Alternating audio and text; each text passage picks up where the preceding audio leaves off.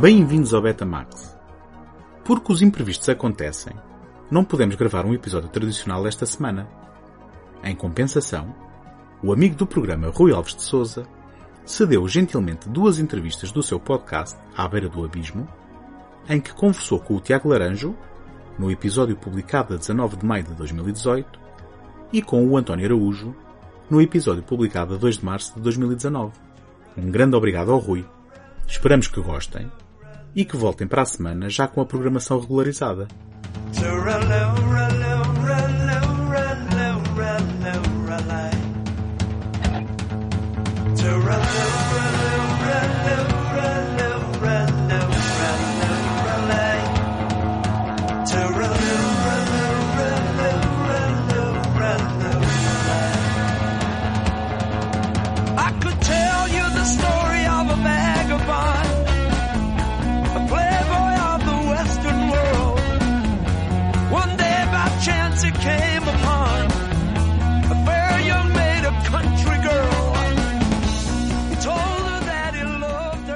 Tiago Laranjo, meu caro amigo, muito obrigado por teres aceito vir a este, a este podcast, apesar de estarmos a gravar aqui em Não, tua eu, casa. minha casa não, eu achei imperdoável da tua parte teres-me feito deslocar até Ao teu próprio quarto. de, yeah, até ao meu próprio quarto, porque Não dá, né? não dá. Ahm, antes de começarmos a falar de, de coisas várias que nos, que nos apareçam, como já estávamos a fazer antes e como fazemos sempre, só para as pessoas ficarem, tipo, só para ficar um bocadinho gravado como costumam ser as nossas conversas. pessoas vão ouvir isto? Não Pois- essa parte? Não, é assim, pessoas que provavelmente depois poderão ouvir o nosso programa de rádio em breve a estrear.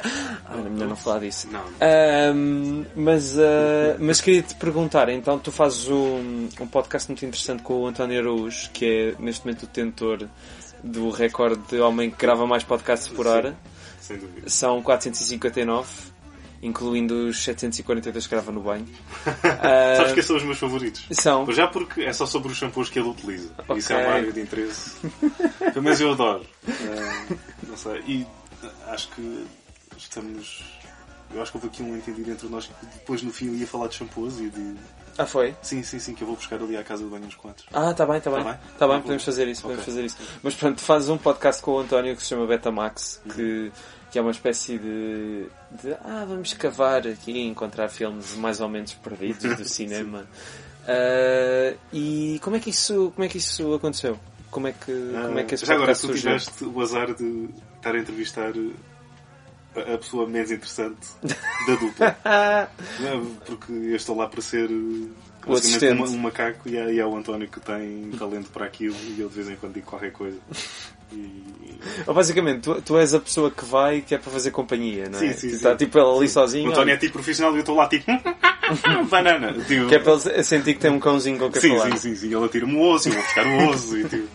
Está assim, António. Então vamos lá falar então do, do Hitchcock. Vá, Tiago, Tiago, anda cá, anda cá, Tiago. Mas, eh, mas diz isso. Mas eh, queres saber como é que começou o Sim, como é que isso surgiu? Ah, foi um encontro no metro. Ah, eu, eu, eu, eu fiz, eu fiz uma reserva da estação do Cais só para nós os dois. E não encontramos no metro e ele, e ele começou a falar de qualquer coisa e eu comecei a falar de qualquer coisa. E cinema. É, podia ser outra coisa É, podia ser qualquer. outra coisa. Shampoos. E, e no fim da conversa ele não me disse nada.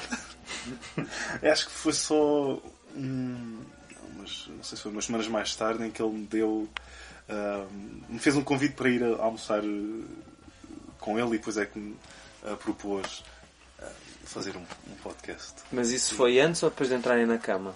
Ah, isto foi ah, no durante. Ok, no durante- portanto estavam ali no climax, ele de repente, olha, Tiago, quer um podcast? Peta Max! e a Peta Max também para ti. Desculpa, Eu não estou a ignorar, mas eu vi-te a mexer no telemóvel e eu esqueci-me que se era melhor que ninguém me telefone enquanto eu estou a fazer isto. Não, eu fiz o mesmo. Podias era não ter eh, de- falado assim dito tão de repente, porque assim depois é difícil cortar isso, porque vai, Ah, vais ficar a dizer preciso cortar.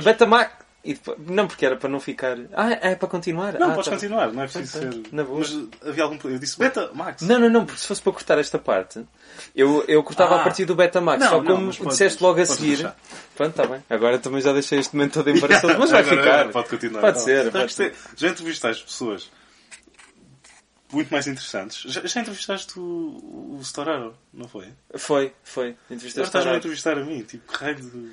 É a magia Estás aqui de... e agora estás Mas, mas sabes que... quarto cheio de DVDs e, e bastante deprimente, se me perguntas a mim. Ah pá, mas sa- sabes que o Storar também eh, deve ter o seu grupo de crianças fechadas numa cave e... Claro, claro. Não, mas a questão é que é engraçado. Mas porque- muito bem iluminadas as crianças. Sim, porque ele faz... Ele é o mestre da luz! Yeah. Ahm, não, mas o, o Storaro é engraçado. Não estava à espera que fosses falar disso, mas... Eu Lembrei-me assim de repente. Espera aí, quem é que, para além do Batatinha, quem é? Ah, o. Para além do Ok. Batatinha, ver. Então, abaixo do Batatinha, Batatinha. o que é que houve? Porra, eu não me vou livrar da- do Batatinha. Não, não, não. Sempre que alguém tenta falar do lance no escuro é para falar do Batatinha. Sabes que isto, o, um, e fixa isto, meu caro jovem, isto são anos de conhecimento. Ah, o Darabont ah, disse que, o Frank Darabont, que quando Sim. morresse, que por mais coisas que ele fizesse, ia estar lá na lápide do realizador de Shawshank Redemption. Yeah. E ele disse que por ele estava tudo bem. Que ele Sim, teve mas- a sorte de fazer uma coisa que E- significou algo para as pessoas. Que é o Sim. mesmo para a tua entrevista do Batatinha, que significou algo para milhões e milhões. Eh, não, a, a diferença é que o do Batatinha, eh, sim, significou para milhões e milhões de formigas. Eh, Ele tem razão! Eu sei, a gente... Isto as formigas a dar um high five. São todas, todas ao Sim, mesmo tempo, sim. senão não sabia. Ah, e a do o Shawshank Redemption foi muito importante para as pessoas do IMDB. Ah, isso sim. Sim, Ah, yeah, yeah. sa- Sabes como é que aquele chegou ao número 1? Um? Não foi, não foi por sinceridade das pessoas. Foi tipo, ah, ah é o padrinho 1 um que está como número 1. Então um. vai ser- vai então ser vamos pôr aqui toda a gente a criar contas falsas e a pôr o Mas Shawshank. porquê é que se fixaram no, no Shawshank Redemption? Não sei. Até hoje não sei. E a questão é que eu não desgosto do filme. E na altura gostei do filme. Gostei bastante do filme. Só que quando soube desta história fiquei, esse, há tantos filmes. Tantos filmes. Porque é o filme que, que inaugurou ou foi um dos primeiros da coleção Grandes Filmes Expresso a ser... Logo- foi, foi logo o primeiro. Foi logo Foi. o primeiro. Não sei, estou-te a perguntar. Não, o primeiro foi o Lost in Translation. essa Ah, grande coleção essa grande feita coleção. de restos de... Mas ah, de, restos da série Y? não? de restos da série Y, também capa e Prisvídeo. Ok, ok. Pronto, esta é a parte em, nós, em, em que nós confessamos que... As pessoas sabem que colecionas DVDs? As pessoas que ouvem o podcast? Ah, pá, não sei, eh, este podcast não é sobre mim, não é? Quer dizer, é... Ah, então é isso. eu faço este podcast o que me apetecer, tipo, eu, não- eu acho que até, isto vai ser para o 27 ou 28 episódio. Lá, lá está, isto é magia de um podcast, eu não sei que número de episódio é, mas não vou editar isto, vou deixar como Ok. está. Mas eh, até hoje nunca tive assim, pronto, uma conversa mais sincera sobre essas coisas, porque, pronto. Mas eh, estávamos a falar do, do Batatinha e do Shawshank, e antes de falarmos disso estávamos a falar do Frank Darabont E do Storaro. e do Storaro. Pronto, o Storaro... Ou Storaro? certo? Sim, Vitório. Pá, ele, ele, ele fala muito bem inglês, mas que, eh, eles até disseram para a entrevista em italiano, porque fez todo o cinema Então, tu italiano. falas italiano? Não, não, eles tinham uma- um intérprete. Ah, Epá, eu preferia ter, sinceramente, falado em inglês e o gajo respondia-me em italiano ou respondia-me em inglês na boa. Mas eles preferiram assim, então fui como intérprete. E ah então tu estavas a, a português, intérprete? E italiano e intérprete. Yeah. Pá, foi... Ok. Ele fala bem bem inglês, podíamos ter, eh, mas eles até diziam que ele se calhar até uma coisa que eu a- adorava lhe perguntar. Ele, sabes quando houve aquela ahm, divisão dos exorcistas? Sim, Do, não é? Primeiro foi do Paul Schrader e depois a, ahm, a Morgan Creek perdeu o interesse porque Sim. era muito blá blá blá blá Uhum. e eles assim do nada esqueceram se tinham contratado o Paul Schrader e não o Randy Arlen foi o que fizeram depois e rodaram basicamente o filme todo e o Storar é uma é uma ligação comum entre os dois filmes ou seja ele rodou os dois filmes Sim. ao mesmo tempo yeah. era só uma coisa que eu gostava Que de como é que, só- yeah, como é que como é que é a sensação Portanto, de- entre uma carreira que tem Apocalipse Now, o Conformista, Sim, sim, sim. perguntar como é que foi o Exorcista. Não, não, não pela qualidade do filme, mas por ter rodado com dois realizadores diferentes Uhum. um filme que é o mesmo enquanto é completamente diferente. Enquanto é completamente diferente. Pá, pois. Eh, eu na altura perguntei-lhe, a entrevista foi sobre o Último Imperador. Uhum. Porque ele tinha ido lá apresentar o Último Imperador em 3D. Mas meteram-te meteram essa condição? Ou Não, foi- fui eu que quis. Pá, a entrevista foi mais ou menos quase toda sobre isso, porque o, pá, ele, ele tem uma coisa, eu vi uma masterclass dele lá e a apresentação dele ao filme teve quase uma hora e foi mesmo muito, muito interessante. Ele fala de uma forma muito apaixonada daquilo que faz, ainda bem, isso mostra-se. Acho que há muita moda agora a dizer mal dele, mas uh, pá, eu acho Sério? que ele é. Porque é aquela coisa, porque, porque o diretor de fotografia. Há quem diga que o diretor de fotografia não pode ser eh, aquele que se nota, não sei o quê. Mas por outro lado, eu, eu gosto, por exemplo, de ver o conformista e de repente tens aqueles planos lindíssimos que percebes que foram trabalhados ao pormenor para serem assim, mas pá, funcionam. E. e O Zygmunt é outro, Vilmos. Sim, Ah, o Vilma é Zygmunt, é. Tem E o Gordon, e o Gordon E o. Gordon Willis, sim. Uh, Se viste o Evans Gate, ah, tu viste na- quando passou agora na, na Cinemateca. Não vi Não, tu- há um ano. Que- quando é que o Jimmy não morreu? Foi no ano passado ou foi há dois anos? Acho Pá, mas nessa altura É, não o Ideal decidiu fazer uma. Pá, decidiram exibir Uhum. o filme durante uma tarde. Acho que é a melhor altura para ser o filme, como é enorme. Eu, Yeah. Aquilo começou às três e acabou às sete. Ótimo, tipo, ainda há dia para, havia continuar. para fazer, yeah. Um, e, e o Ideal tem o ecrã mais pequeno que eu já vi numa sala de cinema. Uh, tipo, mesmo. Pode-se dizer que a escolha desse horário foi ideal. Ideal. Cinema Exatamente. ideal. Desloquem-se lá. Não, não, Isto não. é É porque eles têm uma coisa. uh, a malta da, da Midas, não sei se eles nunca vão ouvir isto, mas a malta da Midas é: se tu disseres bem de uma cena da Midas, eles não dizem nada. Mas se tu disseres mal, vai haver lá um deles no Facebook ou nas redes sociais tipo aí dizer: Ah, não sabes nada, caralho. Aconteceu-me isso há uns dias, uh, porque foi anunciado que eles iam lançar os filmes da Agnes Varda em DVD. Primeiro iam passar na RTP e depois em DVD. E eu Ao disse, mesmo tempo, está tipo a passar e eles estão. não, não, não. Ah, Vai passar primeiro e depois dá em DVD. Ok. Tipo, é daquelas coisas que não faz sentido nenhum para mim porque eh, a Agnes Varda, tipo, as pessoas, a maior parte das pessoas que querem ver aqueles filmes, tipo, se cá vêm na televisão depois não compram em DVD. E, e vai lá o gajo o da, da Midas a dizer ah, é bom ter aqui muita gente que saiba do mercado e não sei quê. E eu respondi, eh, é, é bom saber que vocês só estão atentos a- a- aos comentários desagradáveis das pessoas e não façam nada para melhorar. E o gajo não respondeu. Mas, ah, mas pronto. eh, Mas estava a pensar com a mesma voz, tipo, ah, não sabes nada, caralho. Não, porque acho que o gajo é conhecido para andar assim à batatada com toda a gente. E se calhar pode, pode ser mau para o futuro, mas fica assim gravado. Ah, ele não é Paulo Branco, ou pelo menos trabalhou com o Paulo Branco e, e federam toda a gente. Mas ah, isto Qual é que é o número da, da batatinha? O número do Batatinha? Não, não é o número, não quero o número. Não, não é António. É António B. Ah, é António Branco. Bem, se calhar, António se Branco. calhar é da família. São todos palhaços. Não, de certeza ele, ele O. Paulo Branco adora palhaçada, portanto, se calhar. De certeza que és mesmo ir para a frente com esta disto não te vai arruinar. Epá, não sei. Eu acho que vou deixar como está e vamos ver o que é que... Vai ter zero ouvintes, mas é, é essa a magia das coisas. É que eu agora deixo isto na net e daqui a 10 anos alguém vai me incriminar com Yeah, isto. yeah, yeah. Ah, mas, porra, já, já esta conversa está muito aleatória. Deve ser a conversa mais aleatória que eu já gravei num... num... Rui Alves diz que a Terra é quadrada. Não, não, eu não disse isso. Mas, ah, mas pronto, o ideal. Eu lembro que gostei, eu gostei muito de ver o, o Evans Gate e pá, pronto, eles de qualquer maneira são ótimos e, e justiça tem de ser feita. Eu tenho muitos DVDs da Midas e, e, e eles são, pronto, lançaram muita coisa boa e pronto. Só que eu lembro quando fui ver o Chapéus de Chuva de Cherburgo, lá, pá, é um filme que eu, que eu acho que é um filme muito bonito. É um, é um musical eh, muito pouco convencional e, e por isso de 50 anos depois ainda o vemos e conseguimos apreciar. Só que era um ecrã tão pequeno, pensei, pá, não, isto precisa de um ecrã maior, pá, não, não deviam ter posto aqui no ideal, deviam ter posto num, num, num corte inglês. Eu sei que isto é mau de se dizer porque é um multiplex, mas pelo menos tem ecrãs que deem para apreciar mesmo a beleza visual disto. Mas pronto. Não percebo cinemas que têm um ecrã muito pequenino. Acho que todo o significado do cinema vai logo por água abaixo. Sim. Quando tens um... É, se eu estiver em casa e tenho aqui um projetor e vai ali para a parede e... Opa, mas é E isto- ridículo, e- porque tu em casa hoje em dia consegues fazer um ecrã maior do que o ideal. Tipo, tu já foste ao ideal. Ainda não fui ao ideal. É que o ideal é, é, é, é- Aquilo depois ganhou imensos prémios e pela arquitetura e não sei o quê, pelo projeto de arquitetura. Só que tipo, aquilo tem dois andares.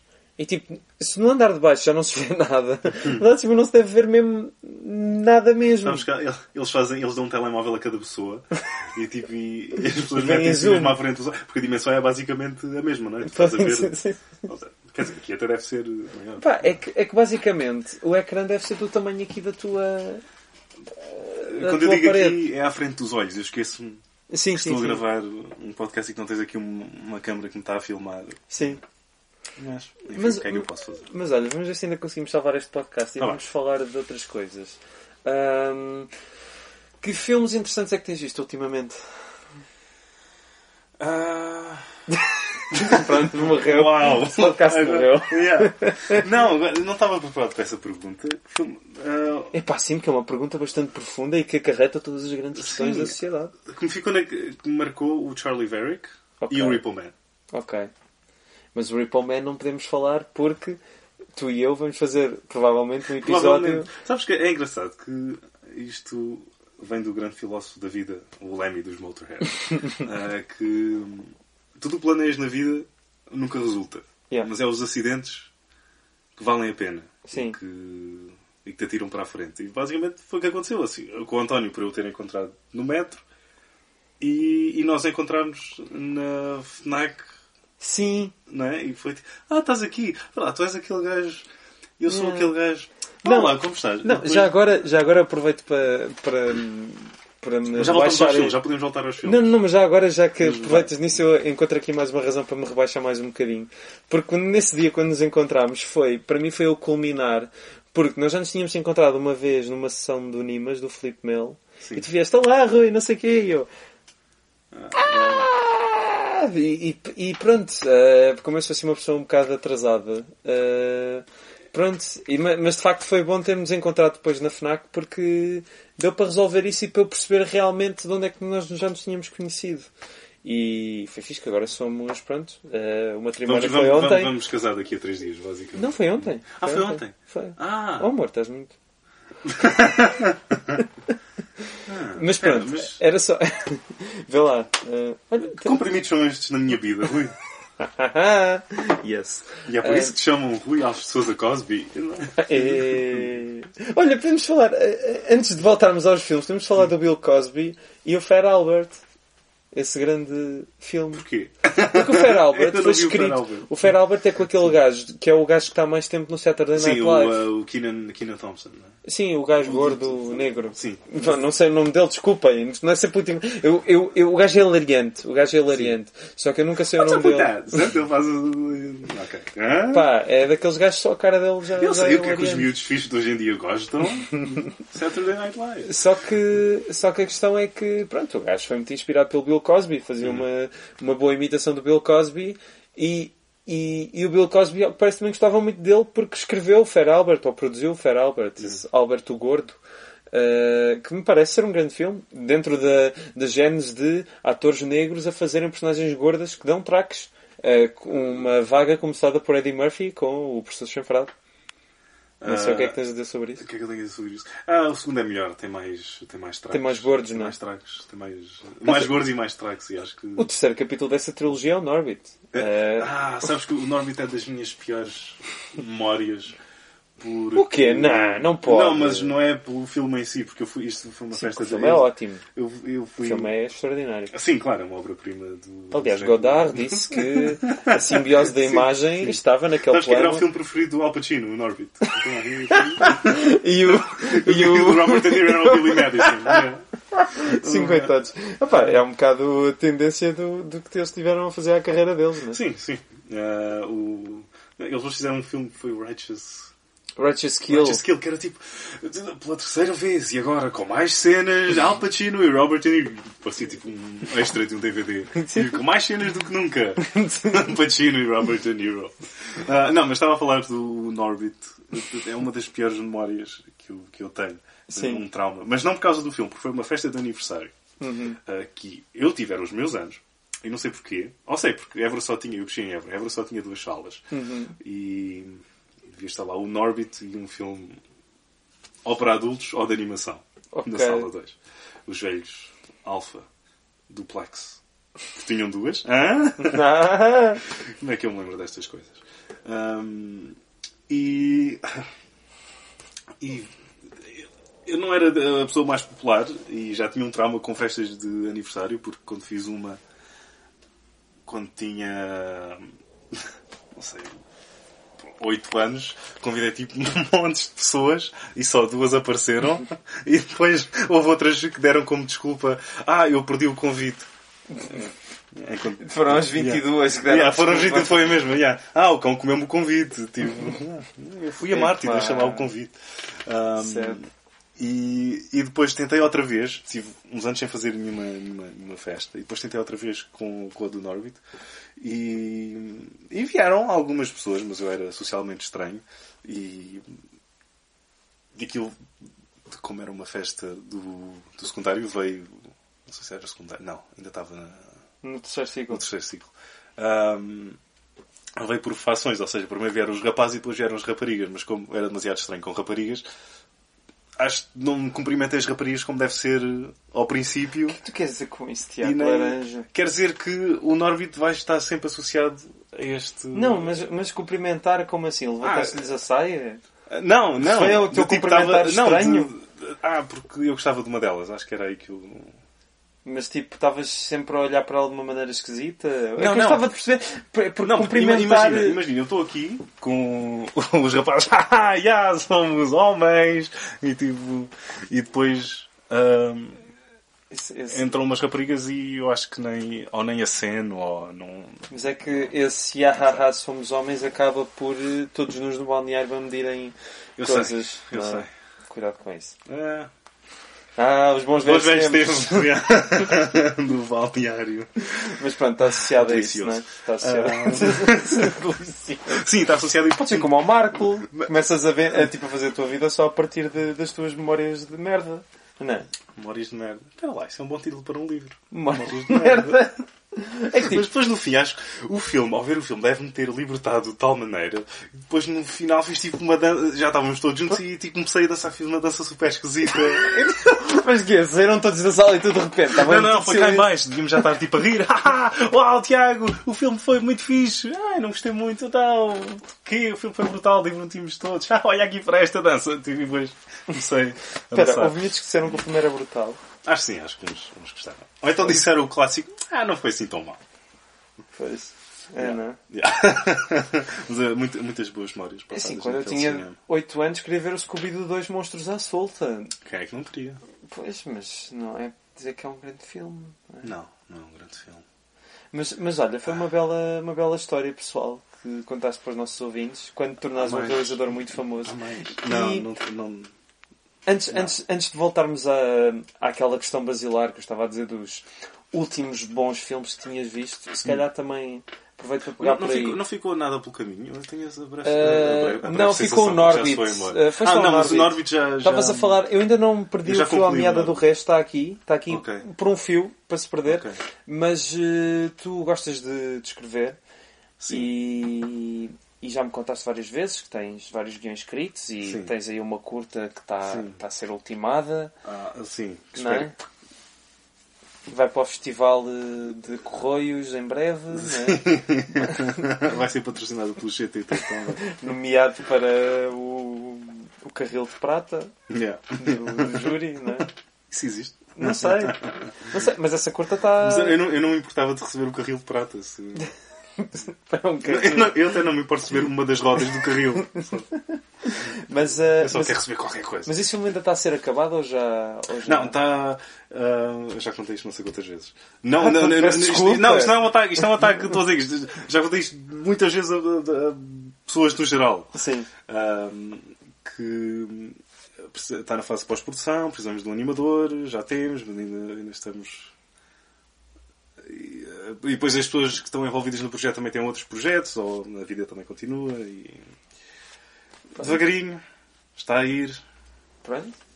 Mas era o teu, o teu grande sonho era poderes, não é? Fazer. Poder- eh, ah, escrever. poderes fazer. Não, tipo, escrever assim Sim, de uma sim, forma sim, regular para filmes e só que. Olha, deixa Yeah. em Portugal. Yeah. Tens de dizer aos espermatozoides do teu pai que deviam ter ido para. Para os Estados Unidos. Yeah. E mesmo assim. Não, o teu pai deveria ter ido para os Estados Ah, Unidos. não, os, os espermatozoides do meu pai. Ok. Nos, os teus os espermatozoides não são do teu pai? Ah, vou perguntar. Achas que lhe devo perguntar agora? Pois, eu não sei se já falar aqui dos espermatozoides do teu pai foi uma boa Ah, não faz ideia. mal, não faz mal. Mas, Ele é eh, que não vai ouvir isto, de Pronto, certeza. ainda bem, ainda bem. eu, posso, eu posso cortar isto, mas Não, não, não, não cortes, por favor. Por favor. Ahm, pronto, está bem. Lá por alguma razão não quero que eu corte isto. ah, Ah, mas continua, continua.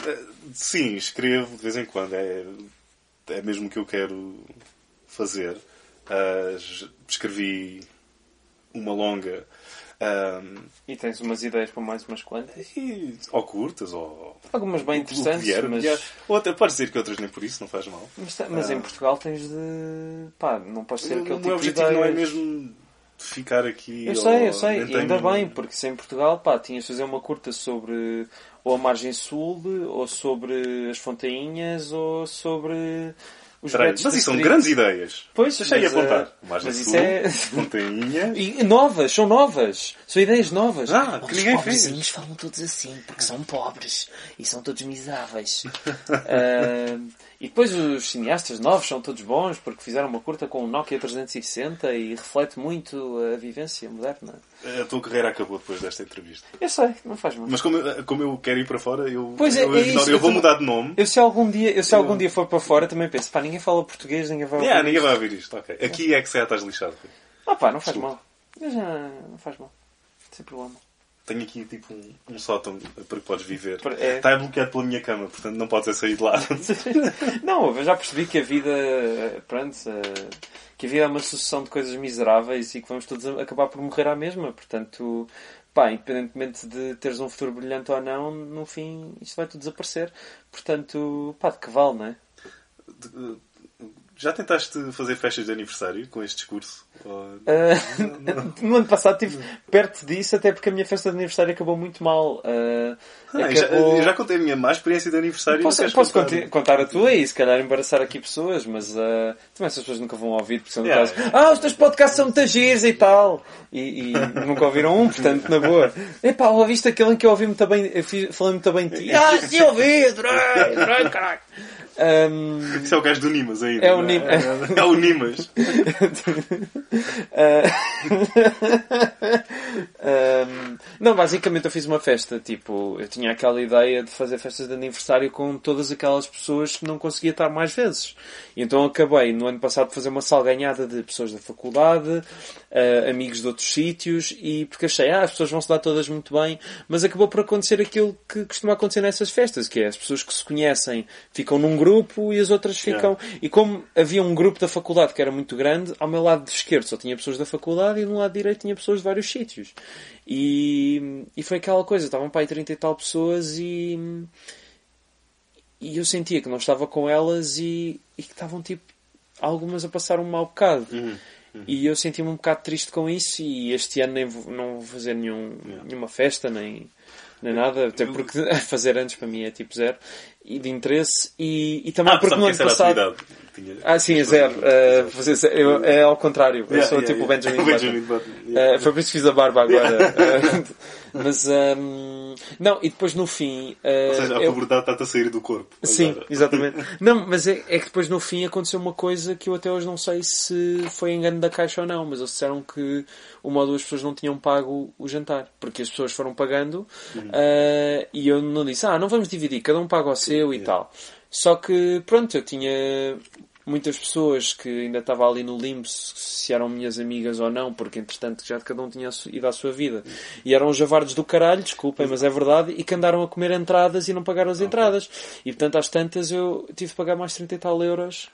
ah, e até hoje não soube se alguém não pagou ou se. Ou foi, ou foi o restaurante que, Yeah. que te enganou?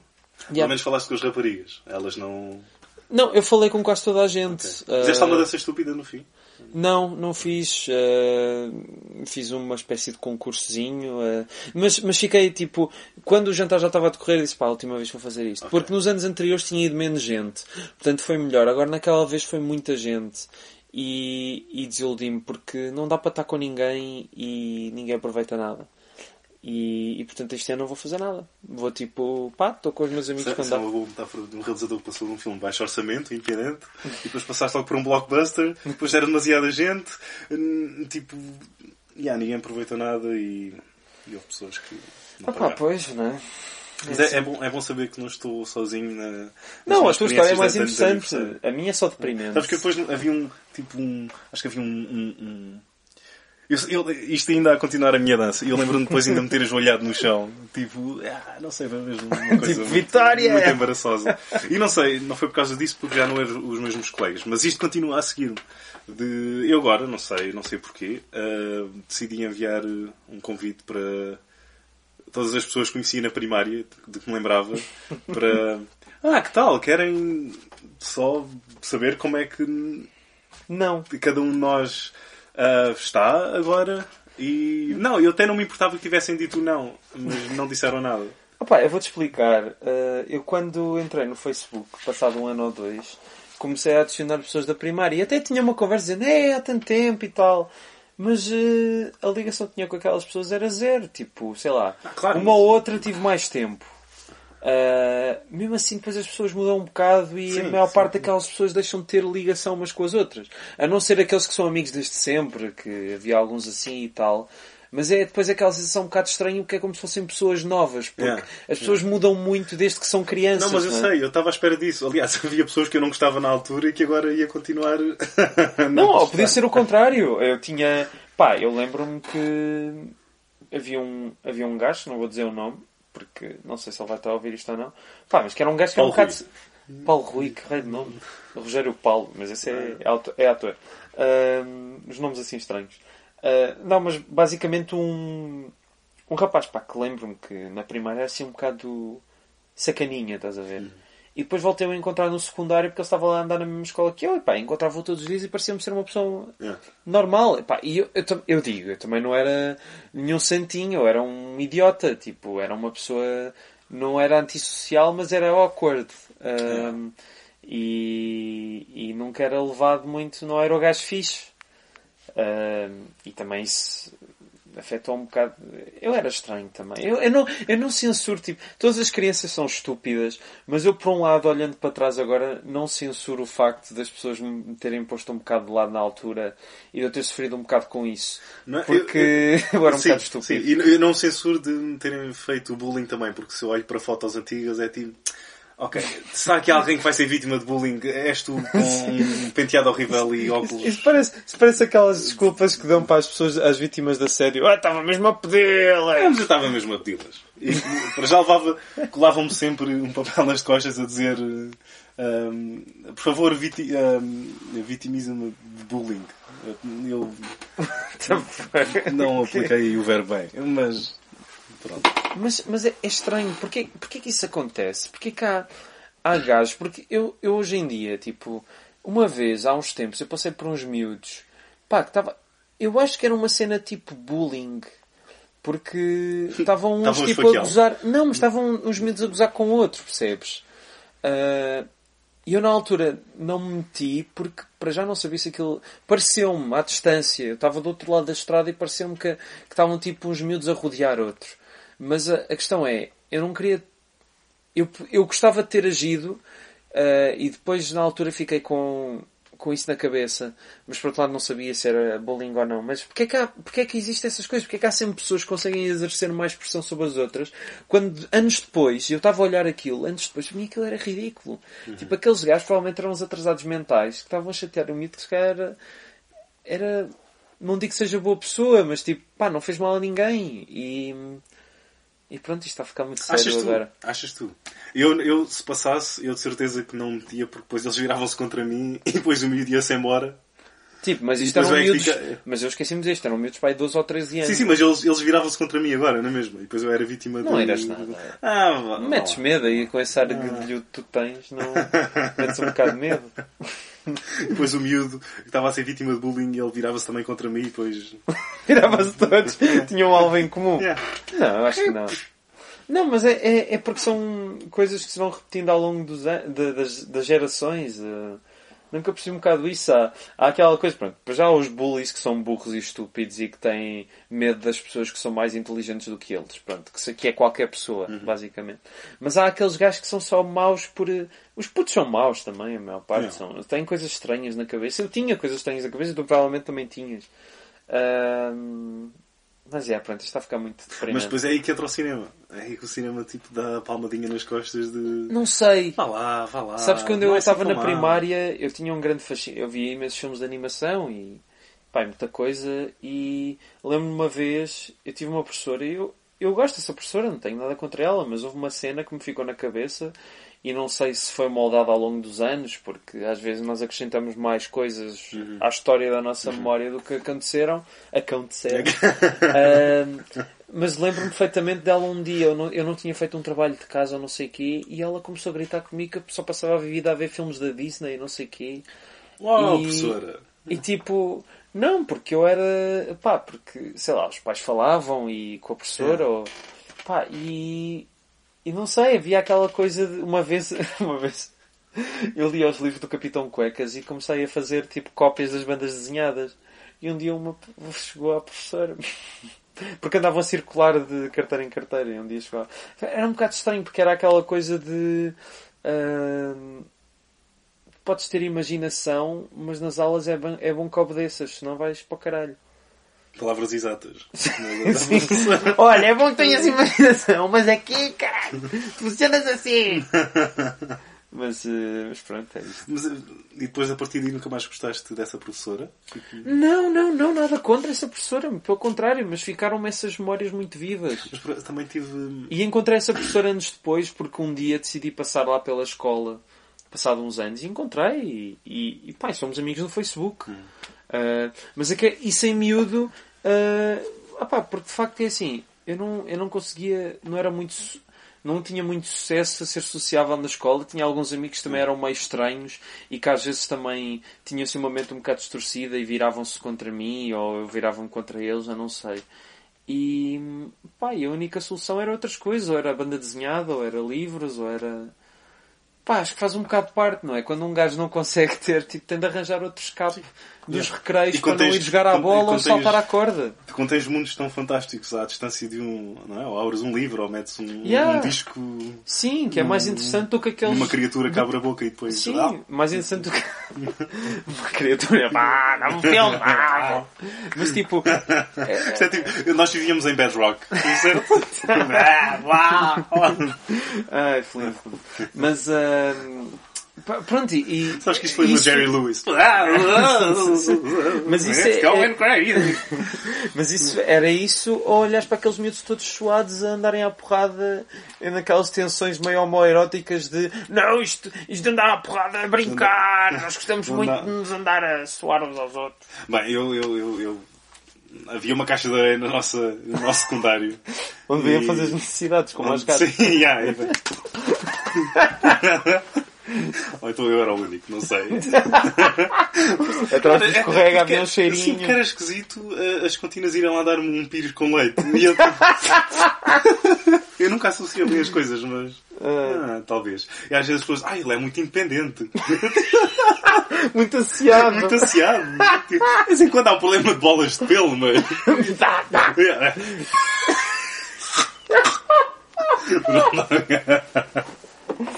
Ah, mas isto para dizer que, sim, Rui, eu de vez em quando também andava em lutas suadas. Sim, Rui. Mas eh, não eram lutas violentas, era porque acho que toda a gente via wrestling e foi uma outra paixão que ficou do secundário que ainda gosto. Gostas? Mas, Mas falar- não, era, mas não era wrestling. Era, isso, isso era depois que eles diziam Sim. que estavam a brincar e tipo, Ah, havia- não, não na, era minha wrestling. escola, na minha escola no terceiro ciclo, que era o Camões, havia um banco de pedra. Os putos iam para lá para cima andar à porrada e depois invariavelmente um deles caía ao chão e o INEM passava lá ficava- semanalmente. Ficava Era- assim um olho, era tipo eleito como. Não, não, não, o INEM passava lá a semanalmente a buscar um. Camões. Ah, ok. Então, era tipo o drive-thru de uma ambulância Sim. do, do- Era o Camões. Tipo, Era o então, Camões. Ali ao. Mas eh, Não quero um lembro de 6 anos, ah, sem um olho, ah, perna partida e assim um, assim, um pedido de lado pode ser um- uns ossinhos assim quebrados. Mas o. ah, havia. Havia aquilo que não sei se tu sentias, mas ah, já estamos a falar da Sentia, escola. sentia. Ah, não, a Talvez estamos a falar de coisas diferentes agora. Espera. a questão de. Eu lembro perfeitamente, há bocado estava a dizer. Eh, ou jogavas à bola ou, salta- ou saltavas à corda. Eu lembro de uma professora de Educação Física na primária dizer isso. Eu e outro colega meu, que era assim meio também choninhas, eh, não queríamos jogar à bola. Não queríamos, porque pá, ficávamos à defesa e levávamos com uma bolada, ou então ficávamos à baliza e levávamos uma bolada. E, e a professora dizia, oh, isso só saltam à corda. Era tipo. E, mas depois coisa- as raparigas é que estavam a saltar à corda. Era, era. As raparigas saltavam à corda e os rapazes jogavam à bola. Yeah, E felizmente isso já. Acho que isso já deve ter mudado um bocadinho, espero eu. Acredito que. Ah, não sei, eu acho que as aulas. Também não sei, já não ando no secundário há algum tempo. Sério? Ah, Mas isto foi na primária. Ainda Ah, não, até os meus traumas não vêm da primária. Porque eu nem me lembro de aulas de ginástica da primária. Adorava era quando. A única coisa que me lembro é que adorava quando estava a chover e ficávamos cá dentro. E eu fingia que não gostava. Estava tipo, oh! Mas por dentro estava, ah, sim. sim. sim, porque se mostrasse regozijo, Sim, ainda sim, diziam é. para ir fazer um exercício Yeah. qualquer à era, chuva. era, era a professora que me, me atirava com uma bola. Ah, de bowling. Mas eu. Sim, era horrível a qualquer desporto. Infelizmente, agora tenho pena que isso aconteça, porque muitos sonhos desportivos que eu poderia ter ficam-se. Tens sonhos desportivos, Tiago? Ainda eu disse que gostava de wrestling, portanto há sempre um. Pá, mas isso não é um desporto, não é? Isso é teatro. Ei, não, assim, já estás, é assim, já estás, assim já estás a ofender. Não, mas não é. Aquilo é tudo Não, não, é, não, não, não, não, não, não. Quando tu vês uma pessoa. é- é- o resultado é, é, é pré-determinado. Mas é diferente de ser tudo encenado. Ou seja, se vais contra uma mesa ou se vais contra um escalote, aquilo dói à mesma. Sim. Ahm, sim, eles falam entre si e sabem onde é que. Eles estão a contar uma história, não estão em competição. Uhum. Ahm, às vezes as histórias são horríveis, outras vezes as histórias são excelentes, isso depois também depende. Ahm, mas não é tipo. Não é teatro, não é? Eu, eu respeito muito. Mas eu não estava a dizer por, eh, de forma Não, não, não. positiva. tô- tô- Uh, Rui, aliás, tanto que agora o John Cena é ator. Sim. Uh, fez um. E, e, o The Rock. Não, E o The Rock. que- Mas o John Cena. Por acaso acho que o John Cena. Eu, eu vi um trailer de um filme dele que é Os Empatas, que acho que vai estrear agora. Parece-me horrível. Parece-me. Pronto, aquele teve, tipo. boas- teve uma recepção fixe. E o, e o título em inglês é, chama-se Cock Blockers. Sim, mas é tipo. Blockers, blockers, mas depois no póster tinha lá um, Ah. um galo. E, e o póster até foi censurado, acho eu, em alguns. Sim, mas tu vês o trailer e percebes que o filme é um, é um aborto. O filme é um aborto. Hum, não sei, vezes pode mas- ser só marketing. Não, não, não. É uma comédia que é um. É daquele tipo de comédia que é para. Uh, haha, engraçado para estar na TVI. Não sei. Não viste o filme, não podes julgar assim. Não, mas- Ima- Imagina que pode ser vendido dessa maneira só para chegar a um determinado público e depois é uma coisa completamente diferente. Acho que não, porque as críticas também já estão a confirmar um bocado isso. Ahm, mas nada contra, esse tipo de filmes têm de existir. até- e até não ver. gostei muito do trailer, achei que o trailer era muito básico e não me apetece ver aquele filme. Só que. Lá ali está a ser mesmo interessante. Só, sim, já bocejar e tudo. Só que o John Cena surpreendeu-me porque acho que ele pode ser um bom ator de comédia. Não pelo que vi ali, Yeah. porque achei que era péssimo, mas achei que ele poderia ter algum Yeah. potencial. Porque tens de demonstrar uma certa personalidade. ah, não é porque não é só a performance no ringue, mas tens de fazer entrevistas e tens de Uhum. ah, fazer as promos, que é o que fazes no ringue para vender. Sim. Neste caso o modelo já não é assim, mas para vender um pay-per-view que. Pronto, agora já não é assim. Sim, sim, sim. sim. Mas ah, tens de vender sempre qualquer coisa e o objetivo é sempre. Não é? Tens os programas semanais para depois vender o grande evento que tu tens eh, naquele, naquele mês. Ahm, mas é, eh, comecei a ver na altura porque toda a gente via e continuei a ver e cada vez mais a perceber como é que aquilo funcionava, como é que. Ok, então a indústria é assim, blá blá blá, e há isto, e há estes termos, e. ahm, e a respeitar pessoas que metem mesmo tipo o corpo e as vidas ahm, para entreter Sim. ahm, de uma maneira que O- muitos. metem o corpo e as vidas para entreter. Sabe muitas pessoas que metem o corpo e as vidas para entreter, Tiago. Sim. Gostei desse este segundo de completo silêncio. Estava, estava a ponderar o que é que eu tinha dito. Mas, mas ouve, eu, eu, pá, eu, eu respeito, desde que não se metem na, metam na droga ou, ou apanhem doenças, pá, Yeah. as pessoas são felizes, sejam felizes como quiserem. Ah, pensava que eram os wrestlers, tipo, se eles não se. não, não, não, na- cada um. pronto. droga. Mas eh, não quero falar mais do wrestling porque não percebo nada do assunto Ok, ok, e, e não quero estar a meter mais calinadas. Yeah, yeah. Mas voltando Não, ao não, não, ponto. Voltando ao ponto onde tínhamos começado os filmes, estavas a falar do Charlie Varick. Aham, sim, que achei o melhor. eh, O melhor filme do Don Siegel, e acho que tu também concordaste. Eu acho que sim. Agora teria de ir rever o meu top do Don Siegel que pus no Letterboxd, mas é ou é esse ou é o Escape from Alcatraz. Gosto muito do Escape from Alcatraz. Uhum. Yeah, muito, Estou lá, muito. acho que prefiro o Varric, mas o, o Escape from Alcatraz está, está no o, o Varric é daqueles filmes que depois vi um. Já deves ter visto também os trailers from Hell, Uhum. não é? Esse Sim. canal do YouTube do, do Joe Dante e, e este do Charlie Varric tinha lá o, o Josh Olson, que é o escritor do History of Violence, Sim. e o filho do, do argumentista do Charlie Varric, ou de um dos argumentistas. Também deve ser, ele, também ele deve ser argumentista. Sim. E eu não sei se era o Josh Olson estava a dizer ou se era o filho, mas que o filme, hum, o enredo do filme está hum, muito bem escrito. Uh, quando tu estás a ir, a ir para a frente nunca sabes para onde é que o filme vai, tem sempre aqueles os, os twists e os turns e blá blá blá. Sim. Etc. Payoff, whatever. Um, mas depois olhas para trás vias que era tudo inevitável. Sim. E isso é tipo é sempre uma boa Sim, é- característica de um É, quando, é quando um filme é bem escrito. mas depois no fim percebes que afinal não era rebuscado. Sim, Que faria sim. tudo. É tipo, ah, ok, então. Ah, claro, claro, por isso é que ele fez aquilo e por isso é que. É que o filme lá para o fim fica assim um bocado. É, é um grande filme, eu gosto muito do final, gosto muito do desfecho do filme. E Ah, e tem, o, muito- Jo- e, tem, e tem o Joe Don Baker. Sim. Está, Ah, e quer dizer, está muito bom. eu acho que o Walter Matthau deve ser dos atores que. Há, há um, há um grupo de atores que são mesmo muito esquecidos, tipo, sei lá, para mim, tipo o Philip Baker Hall, eh, que é o gajo que aparece em todos os filmes como ator secundário, mas que fez, por exemplo, um filme para o Robert Altman que é o Secret Honor, em que o gajo faz de Nixon, que esse filme está. Acho que é uma pérola mesmo escondida. O M. Emmett Walsh, gosto imenso do M. Emmett Walsh. O M. Emmett Walsh é muito bom. Um, e depois há tipo... tem- o, M, o M. Emmett Walsh é daqueles filmes. É daqueles filmes. M. Emmett Walsh, o filme.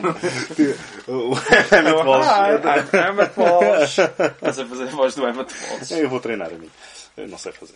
Ah, mas eu. eu, eu Sure, ma'am. I'll just give him the message. Para quem ter- terá percebido, terá percebido. é, da- é, é, é daqueles atores, já ia dizer filmes outra vez, é daqueles atores que até no pior dos piores filmes ele traz qualquer coisa. Sim. Tipo, eu a primeira vez que o vi foi no ah, Christmas with the Cranks. Nunca vi. Mas sabes qual é que eu estou a falar? Não. Ok, ainda bem. Ahm, E ele tem um. Não sei, ele é, de certeza que ele é a melhor coisa nesse filme. Não que seja muito difícil. Mas. Epá, mas ele, te- ele hoje em dia está todo carquilhado, não é? Está todo... Coitado, ele também já tem. Pois, 80 tem, tal, tem- mas ele fez um. Ele entrou num filme que é o Calvary, não sei se já viste. Esse filme é. não, esse Acho que não estreou cá, acho que só foi para o videoclube, que é sobre um padre eh, que está numa crise de fé e não sei o quê. Tem tudo. Peço desculpa outra vez, tem tudo à, à sua volta a ruir. Claramente um dos teus episódios mais excitantes. E o, sim. E o, não, a conversa está a ser bastante animada. E o Emmett Walsh eh, entrava. entra no filme e de facto não é uma das melhores coisas do filme. Mas eu estava a falar destes atores porque acho que o Walter Matthau, apesar de estar a um nível acima em termos de reconhecimento, para a nossa geração não é assim um ator muito, muito falado. Não, é aqueles character actors. Eu acho que ele é um bocadinho mais do que character actor. Acho, acho que ele é um bocadinho mais. É, não é, porque ele não se, não se transformava completamente de personagem para personagem. Era sempre o Walter Matthau. Eu acho que um character actor é aquele gajo... Ah, não, você estás a falar do M. Emmett Walsh. Ah, não, tá, agora Ah, estou a ok, falar do ok. Walter Ok, Matthau. ok. Porque ele é assim pouco conhecido, mas... hum, Mas não digo que ele tenha feito sempre. O, o Walter Matthau no Odd Couple não é o Walter Matthau do Laughing Policeman. Ou... não, não. Ou do... hum, Já viste o Taking of Pelham 1 Já, muito bom. Muito, Muito bom esse Tem, Hum. eu, eu, eu, eu, eu, digo sempre, sempre gosto de muita coisa, é, é tipo, ah, tem a melhor, não sei o quê, tem a melhor, não sei o quê, mas acho que o, tem, o Taking Off Pelham 1, 2, 3 tem a melhor banda sonora. E tem o melhor espirro. 70. E tem? O melhor espirro. Melhor espirro? Agora estou... Spoiler alert. Agora deixa Ah, está bem, está bem. Eh, Sim. Fim do spoiler alert. Não, filme- ah, O sim. filme é de 75, acho que já, podes, já podemos tirar o spoiler. Não, pronto, agora quem percebeu, percebeu. É Mas como há sim. bocado a citação do Blood Simple. Ops. ah. Ahm, mas ahm, do Don Siegel, tu já viste os filmes todos dele com o Clint Eastwood? São 4 ou Ah, 5. não vi... Não. não. São, é o Escape from Alcatraz, Sim. O, o The Beguiled, do Não. Two Meals for Sister Sarah, Não. ah, o, o piorzinho que é o Coogan's Blue, Blood. Também, também ainda não vi. Não, só vi. eh, Pronto, vi o Dirty Harry e o Escape from E o Alcatraz. Dirty Harry. O Dirty Harry. Não, eu vi mesmo muitos poucos. São. 5, já, são 5. O The Beguiled é, é um achado. É um achado Que não é a tradicional ah, parceria entre Não, os dois, não é? o filme é muito bizarro. O filme é, é daquelas coisas que tu podes dizer, por um lado, que parece um filme awkward, um filme estranho que não resulta, mas por outro lado resulta por isso, porque aquilo é propositado, aquele, aquela atmosfera, aquele, o, o exagero das uma- interpretações. tem, tem alguma, tem alguma carga sexual no filme ou estou ou estou errado ali? É diferente. Basicamente, ele é um soldado da guerra civil que é curado por um grupo de mulheres que vive numa casa.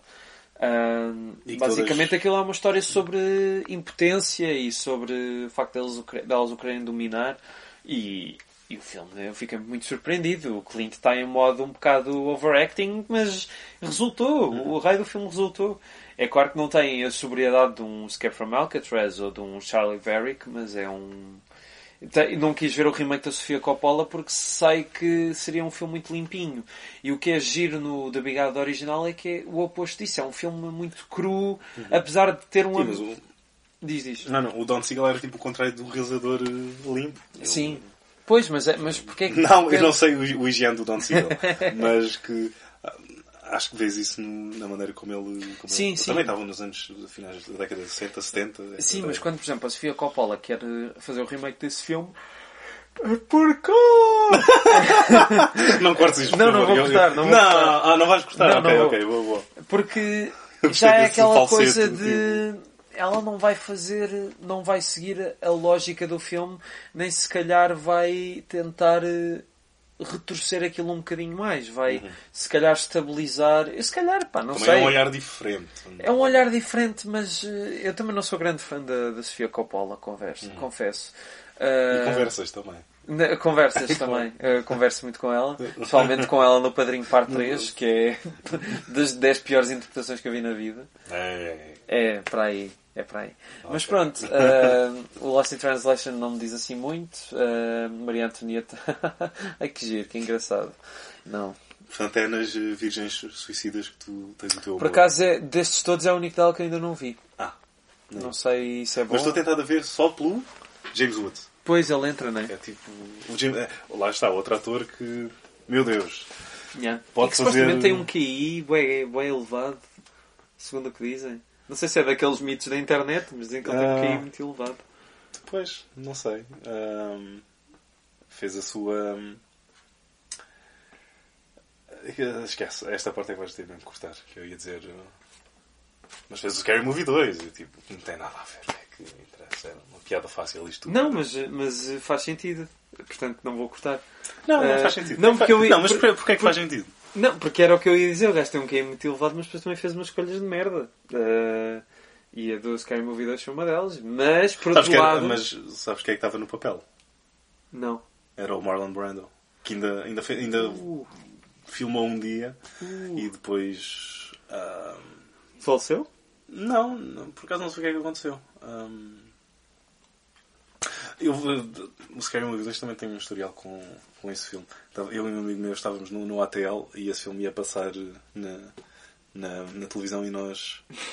Foi uma dormida no ATL e nós. ahm, Queremos ver esse sim, filme. exatamente, por favor, nós. E acho que nos mentiram a dizer tipo. Sim, sim, ou se calhar não nos deixaram, é que estou a, a enaltecer ahm, a má figura adulta e a ser muito John Hughes para. para, para a encarregadora. Para. Para Encarregada? a contínua? Con- hum, Bom, ah, Professora, entre aspas. bom, mas falando bem do James Woods, ah, Mas, ia, desculpa, ia dizer que esse filme tem pelo menos uma cena muito boa. ok. Que é a paródia ao Emeryville. Em que ele. em que ele vai para uma divisão com. Já viste o original, o Emeryville original? Não, não vi o Emmy Há, há- há- original. há- há uma cena, eu já não lembro muito bem. Há uma cena em que o, o, o Rod, o Rod Steiger está a tentar hum, expulsar um demónio de uma divisão, ou está. Não sei, está a fazer qualquer coisa. E depois o, Scary Movie 2 faz o mesmo, mas com o James Woods. E no original começa, ele começa a ver muitas moscas, não sei o quê. E no, no, no Scary Movie 2 o James Woods está sempre tipo, solta demónio, não sei o quê, não sei o quê. E depois vês muitas moscas e ele a fazer boa força. E depois vês que ele está na sanita, sabe? Ah, E não sei, é? acho que essa parte. Conseguir. é, subtil, é um humor Ah, muito. Não, mas resulta, resulta. Acho que tem um. Resulta. Mas pronto, portanto, havia o Mel Brooks e os, os Zuckers e. Os Zuckers chegaram ao Scary... Porque os Zuckers estavam envolvidos num Scary Movie. O Zucker. O Zucker, O Zucker. ou os Zucker? O Zucker. Foi sempre um. Não, Não, mas eram dois. Eram O três, Jimmy- era, era os Zaz. Era Sim. o David, o Jerry e o Jim Abrams. Sim. Que não era Zucker. Ah, eles fizeram o Aeroplano, Uhum. Top Secret. o Top Secret, o Onde é que para a Polícia e o Top- Police Squad. Sim. Antes do Onde é que para a Polícia. E depois cada um. Seguiu ah, e fizeram o Ruthless People também. Uhum. Com o Danny DeVito e a Bette Midler. Depois cada um seguiu o seu, seu caminho. O David continuou nos Naked Guns, acho eu, e depois produziu mais uns quantos. O Jerry é que foi mesmo para o, para o Estrelado, fez o. Hot Shot. Não, esse foi o Jim Abrams. O Jerry fez o Ghost. Ok. E... Pois, pois, de e o- facto. e o First porque Night, Eu há uns e ele- tempos tinha visto que o gajo tinha. Que... Peraí, este gajo fez o Ghost, Uhum. então isto deve ser uma paródia. Mas não, ele, é- ele, ele, ele levou-se entre aspas, ele é que foi, ficou com a mais prestígio, entre aspas. Sim, porque o Ghost um filme muito para, prestigiante. para, para padrões da, da indústria. Sim. Médias estão, aqui em baixo e filmes dramáticos com a Demi Moore a fazer... E o Patrick Swayze. eh, Sim, a fazer eh, jagos. Eh, não é o que eles fazem, não é? Pá, eu não lembro do filme. Eh, não me lembro. E depois o Jim Abrams fez os Hot Shots, sim, e o Máfia e... E, e- E, mas, e- ah, e depois eh, encontrou outra vez o David Zucker nos Scary Movies. Yeah, no 13, no- mas é que os Scary Movies são. pá, Sim, são. É muito. Mas lá está, eu não gosto. Eu sei que. Ainda, ah, não sei se conhecem um, um outro podcast que é o ah, Script Notes, com o Já John August falar. e o Craig Mazin. E o Craig Mazin escreveu, ou esteve envolvido na escrita do, do Scary Movie 3 e do 4, e ele diz e confessa o quão difícil era escrever um argumento daqueles de. Caca. N- Não, de, pronto, mas o quão difícil era eh, escrever aqueles gags e fazer com que aquilo se transformasse numa história e blá blá blá blá blá blá e que, aquilo- e que, que- que- pronto, e que ninguém apreciava no sentido que ah, não era dado grande valor. E não, não é uma grande. Não, a questão é que Paródia. tens uma diferença, porque, por exemplo, o Top Secret para mim é, é uma das, das melhores comédias que eu já vi. Yeah, é a minha comédia preferida, né? se eu tivesse. É, um, é muito melhor que o Aeroplano, acho eu, porque é muito mais. Sim. eh, Eles, não- eles nunca vão concordar com. Eu sei, eu com sei. isso. Nunca ninguém concorda porque o aeroplano está a anos-luz de fama do, Sim, sim. do- deste. Só que o tipo de piadas é básico, mas é um básico que tem ritmo, timing e que são umas atrás das outras. Sim, estás, sim. O filme não para, rir- o filme não para. Tu estás-te a rir de uma e já aconteceram mais três. Não, é que enquanto estás a rir de uma, está a acontecer outra Pois, lá atrás. Exatamente, exatamente. E, e nestes Scary Movies já, é- já, já esse ritmo já não existe e Sim. já, já é demasiado exagerado numa coisa muito tempo. Se bem que tu consegues perceber, pronto, estamos a falar de Scary Movies, tudo ok. Consegues perceber, eu não sei se chegaste a ver os primeiros. Eu vi o, Scary Mo- o primeiro Scary Movie. Que é dos Wayans. Uhum. E notas completamente a diferença entre um Scary Movie dos Wayans e um Scary Movie do Zucker. Do, do Zucker. Ah, pá, O tipo não de é humor. que seja e o- bom. Não, não é, mas o tipo de humor. Ah, Que acho que é justo. Se o Zucker estava lá no início do, do spoof, Uhum. pronto, o Mel Brooks também, mas Sim. ah, acho que pode estar lá na morte do, Do, do spoof. também. Pá, tenho pena porque o spoof é um género que. Deve haver um spoof do cinema português e de vários. de vários. de vários coisas que existem. Não, a sério. Eu tenho esse sonho, já acho que já falámos sobre isso, de fazer um filme chamado Um Filme Português e, Quem sabe? e fazer um musical, mas pronto. Ahm, isso nunca vai acontecer. Ah, porque senão. Quer dizer, este podcast já me está a matar. Yeah, Quanto yeah, mais yeah. fazer isso, é, isso está Não, é mesmo isso que traz a carreira outra vez Mas se calhar. a rival. Vamos ver. Vamos ver. Uh, mas uh, estávamos a falar do James Woods uh, e já estamos quase com uma hora de podcast. Portanto, eu se calhar terminava só a dizer o James Woods pronto, fez a merda que fez, mas é preciso dizer, ele fez o Cop, que tu me ajudaste a descobrir há uns Aham. tempos e que é um bom filme. Um, tem uns quantos filmes interessantes e fez o Era Uma Vez na América, que é o meu filme preferido. E, e que é um excelente, excelente filme. Não sei o que é que tens a dizer sobre isso. Ah, honestamente tenho que rever o Ver uma vez na América. E depois falarmos melhor. Não gostas? Não, não, não é não gostar. É que eu vi o filme há muito tempo atrás. Ainda o filme não tinha sido feito, acho eu. Ah, E tu não eras ah, nascido? Não, mas vi há muito tempo atrás e não estava. Não olhei para a contracapa e não vi que o filme tinha 4 horas. Sim, e que era preciso mudar de disco e que lá, ou Epá, seja, nem vi. Não, mas não vi com essa pre- predisposição e se calhar não vi nas melhores das circunstâncias Uhum. e, e não o apreciei o suficiente para agora me, me lembrar de um momento Sim. específico ou, ou para ter uma opinião bem formada sobre o filme. Eu vou dizer o seguinte: tu ainda- tens o filme em DVD? Tem. tem. Então vê nessa versão, não vejas na versão nova. Porque basicamente. O que é que aconteceu? Já agora? Não, sabia, não, sei. já agora. hum, basicamente o Leone gravou o filme com um X duração. Ah, já me tinhas dito. Está bem, custou ok. meia hora. Não, mas já agora já que Sim, estamos sim, a falar claro, claro, para as claro. pessoas saberem. Ele custou meia hora do filme e quis que o filme fosse assim. E o filme foi assim. Estreou na Europa assim, na América não estreou, estreou com outra montagem que nunca ninguém viu e eu adorava ver, diziam que era o pior filme dos anos 80. Sim. Ah, e a versão do Leone é o melhor filme dos anos um vídeo 80. nunca foi lançada. Foi- acho que foi lançado em cassete só. Ah, então isso está, isso está por aí. E acho que na América em DVD também, mas nunca mais ninguém Ah. viu. Tentei encontrar na net, mas. ah, Oi, e, oi, oi, oi. e o filme resulta o filme resulta muito bem. Eu já vi o filme uma dúzia de vezes e adoro e, e comove-me imenso com o filme e apesar de ser um filme cheio de violência e violações e whatever, sim, eu comovo-me Yeah, com eu como- eu violações. como com a Jennifer Connelly sempre. Tipo, que é- E sabes que isso é pedofilia. Na altura. Não é. Jen... Há, há aquele filme de Jennifer Connelly feito quase 20 anos depois em que ela está em cima de um, de um cavalinho daqueles de, para os miúdos. Está, está a mexer-se. Labirinto? Não, é um filme qualquer, uma comédia, em que é um gajo que está obcecado por ela e ela está em cima de um cavalo daqueles. daqueles cavalos que pões uma moeda e. Sim, sim, sim. E há esse, e há esse gif na net dela. Ah, ok. E ela, pronto, toda voluptuosa É. como é. Ahm, mas pronto, não era uma vez na América é pedofilia. E basicamente, ele, o Sérgio Leone deixou esses 30 ou 45 minutos de fora e foram descobertas metade dessas imagens em muito mau estado. Então o que é que o Scorsese... Pá, eu admiro muito o Scorsese, ele ajudou a preservar muitos filmes, mas acho que ele aqui pôs a pata na poça. Porque acho que as cenas adicionais são fixes como extra, mas destroem um bocado o filme porque há aquela coisa de não saber se o filme é real ou se não é real, ou se é isto ou é aquilo. E eu sempre gostei do facto do filme deixar tudo tão pouco definido e tu poderes fazer daquilo tudo o que tu quiseres. Enquanto com as cenas adicionais acho que tudo se torna um bocado repetitivo e, e, e além disso eles alteraram a fotografia original do filme para que quando aquelas cenas entrassem não fizesse tanta impressão. Mesmo assim faz porque tá- estão muito estragadas mesmo. Muito estragadas, têm pouquíssima definição. Ah, e eu lembro-me de. E eu sei que eles estragaram a cinematografia original porque eu vi o filme na Cinemateca numa cópia de exibição da altura que estava cheia de cortes e tinha legendas em português onde o Noodle se chamava Vivace e o outro era o Caguinchas e não sei o quê. E, a- e o tipo de fotografia era muito parecido com o que vi em DVD. Será que o Caguinchas vai ter direito a um spin-off? Sim, o Zarolho, e o Cocai era o Zarolho. Ahm, e e, e lembro-me de achar que era muito parecido com o DVD. E que esta versão nova alteraram um bocado a fotografia para. Pronto, essas cenas adicionais são fixes ah, para aumentares uma teoria ou outra sobre o filme.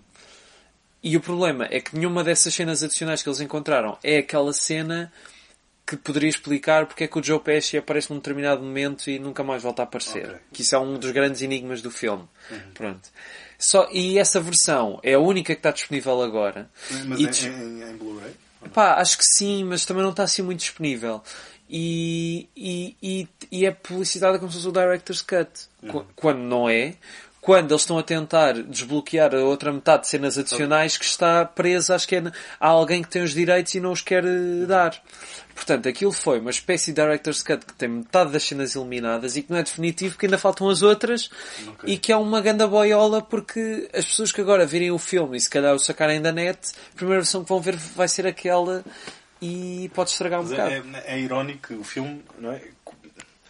É lançado originalmente na América como numa versão que ele. Montada pelo gajo que fez os filmes da Academia de Polícia. Mas que depois editou os Matrix também.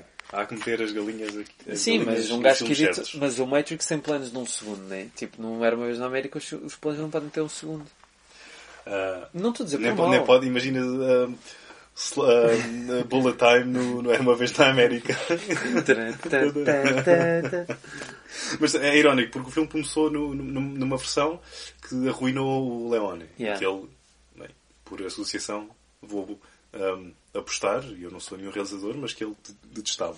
Sim. Um, Não, depois- é- há quem diga que a causa da morte dele foi o fracasso foi o- do filme foi- na foi o América. fracasso do filme. Um, tipo, o Terry Gilliam agora teve um- uma complicaçãozita por causa do. Não, afinal não. Não? o gajo Não não, teve. Disse teve só. estava doente. Sim, só, já, não, foi, mas, não, foi eh, um, não foi nenhum ataque cardíaco, mas Yeah. foi por causa do, Sim, do filme. da- das complicações todas. toda, é.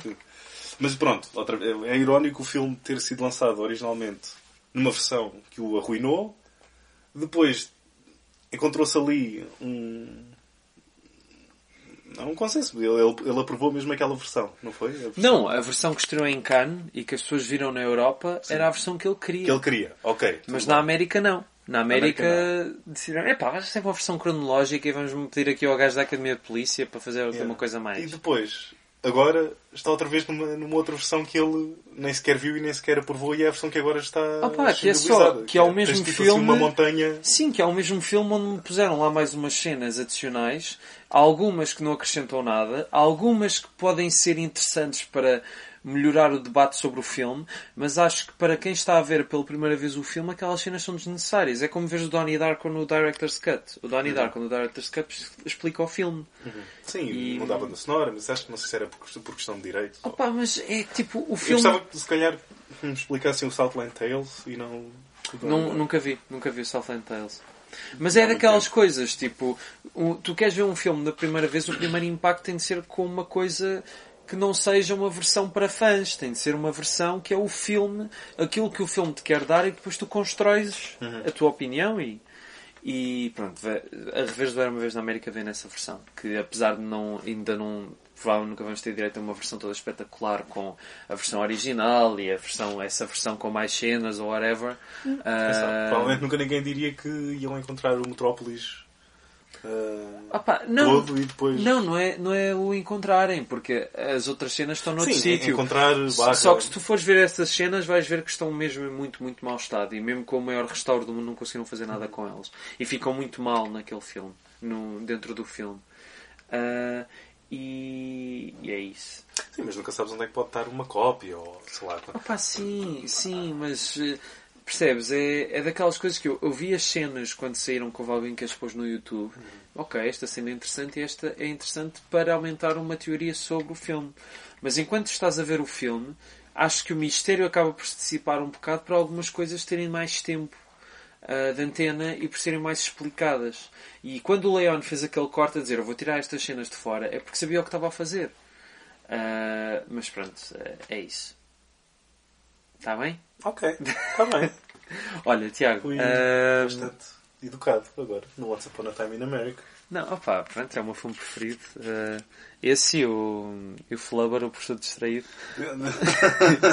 Outro filme de infância. Sim. Sabes que eu. O meu, ah, o meu primo tinha a cassete com, que vinha com o Flubber em miniatura. Oh, isso existia. Já, existiu cá. E era a cassete, tinha as duas versões, dobrada e legendada. Eu tive. Bem, obviamente eu sou uma criança dos anos 90, ou seja, cresci com o Space Jam. Sim, Ah, também. na altura era felizmente, mais tarde descobri infelizmente. Ahm, O Joe Dante fez a sequela, não fez? não foi sequela. Ele queria. ahm, por ele gostar, obviamente ele era amigo do Chuck Jones e o Chuck Jones e ele nunca gostaram muito do Space Jam e houve ali uma oportunidade de ele subverter, subverter, eh, essa mesma oportunidade e criar algo que homenageasse o Chuck Jones e que fizesse justiça aos Looney Tunes. E que eu acho que ele fez bastante bem no, no Looney Tunes Back in eh, Action. Back in Action. Nunca vi. Lá está, foi um, foi um flop. Acabou com a carreira dele em Hollywood de vez. Ah, Mas cá até foi bem recebido. Lembro de ler uma crítica boa no público. Sim, sim, sim. Acho que as, as críticas foram ok.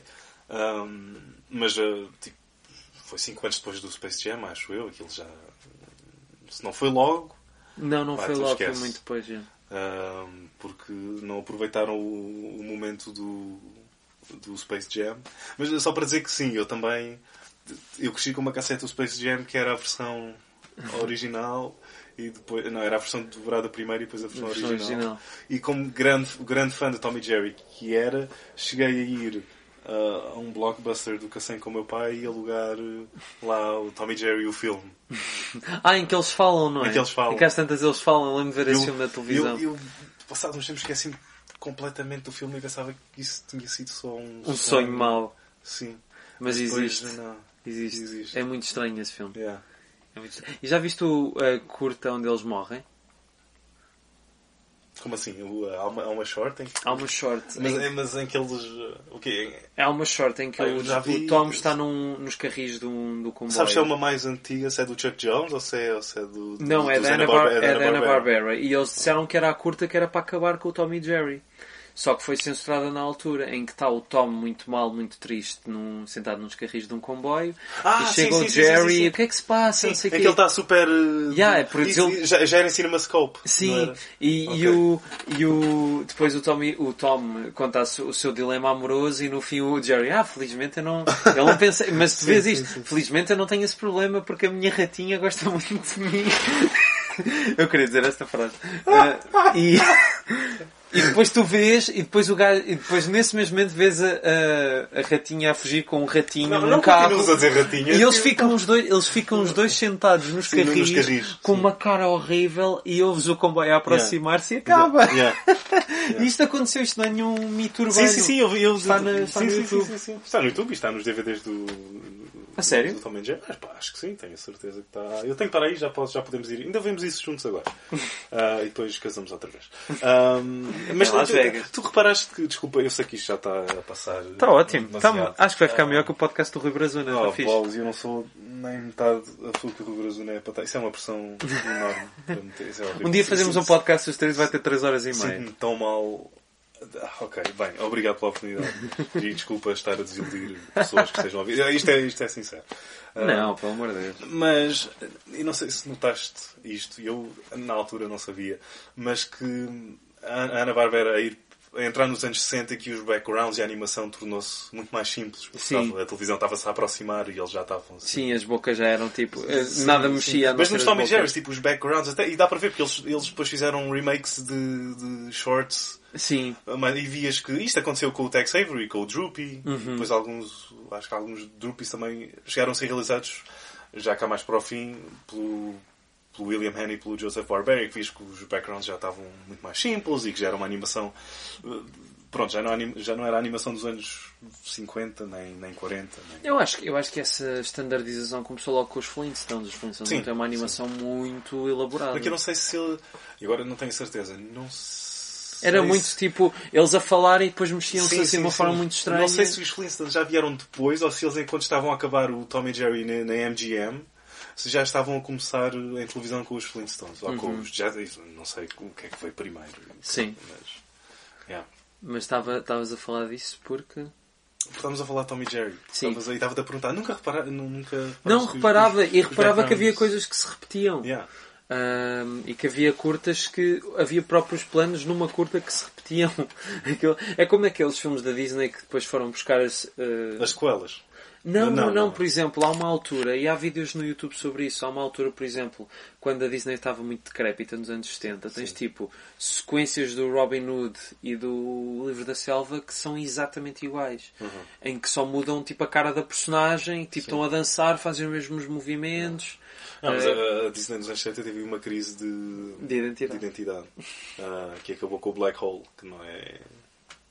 Ah, acho que é um, não sei se. O outro que veio na.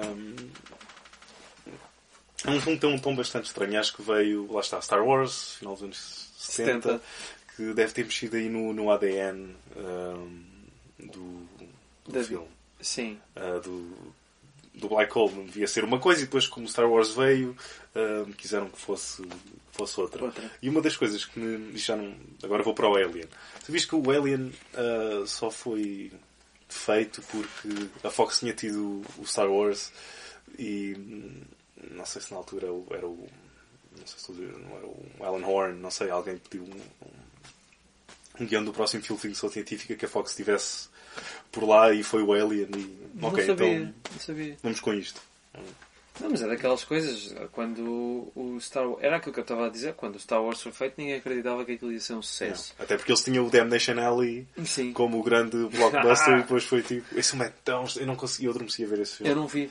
Eu não vi. Tem o John Michael Vincent, que eu sou, sou grande fã do John Michael Ma- Vincent. Mas pronto, e o George Lucas foi. Pronto, eu acho que ele foi muito esperto e acho que fez muito bem em ficar lá com os direitos de merchandising e ganhou Sim. Uhum. um balúrdio. Ahm, nunca mais fez filmes, mas isso também. whatever. Mas, eh, mas não sabia disso. É uma boa referência. E estragaste-me basicamente a minha infância ao dizer, ao associar a palavra ratinha com o Jerry. Porque o Tom e Jerry eram. desme- Era... Não, Sabes que o Tom e Jerry, acho que se a ver hoje, há curtas que, obviamente são fabulosas, a do concerto e não sei o quê. Sim, sim, sim. Só que sou muito, eu sou muito mais Looney Tunes do que Tom e Jerry. Gosto muito mais. Porque é aquela coisa. Mas- Eu gosto muito da voz do Mel Blanc. Sim. Eu adoro as milhentas vozes que ele faz.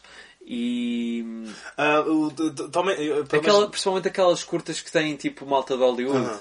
Lá no Sim, meio. sim, Epá, sim, são sim, tão sim. boas. São tão O Tom and Jerry, porque tem. ob- Obviamente que são duas personagens só, não é um universo como os Looney Tunes. Sim. É muito mais repetitivo e a essência está lá, mas é repetida tipo. Até à exaustão. É, sim, sim. Ahm, se bem que mesmo assim, e estou a falar do período da Hanna-Barbera, porque o Chuck Jones, ahm, ali o período do Jim Ditch eu nunca vi e nunca, quando eles foram lá fazer aquilo, não sei para onde. Uhum. Ah, claro, aquilo não estava em casa e mesmo assim depois ao voltar para a América com, com o Chuck Jones, acho que ele depois admitiu que nunca esteve muito confortável a fazer Tom and Jerry e via-se, não era, Sim. não era a praia do, do Chuck Jones. Ah, e eu, quando era miúdo, obviamente não sabia, ah, Chuck Jones. Ah, mas via que havia ali uma diferença, que não, não era a mesma coisa e, Yeah. ah, e que sentia ali que as, as vozes eram. Acho que o Mel Blanc depois ajudou também a fazer algumas de. Das vozes. Porque o Jerry depois ria-se, era mais. e depois o Tom também fazia barulhos e era. Pois, já estava lá. E quando... É que no filme é muito estranho que eles de repente começam os dois a falar tipo Ah, Sim, eu falo sim, e tu também falas. É mesmo Yeah. O estranho. filme é muito estranho, mas pronto, isso já nem é. Felizmente que já está perdido nos anais da história. Yeah, nos, nos anais da história. Com as ratinhas.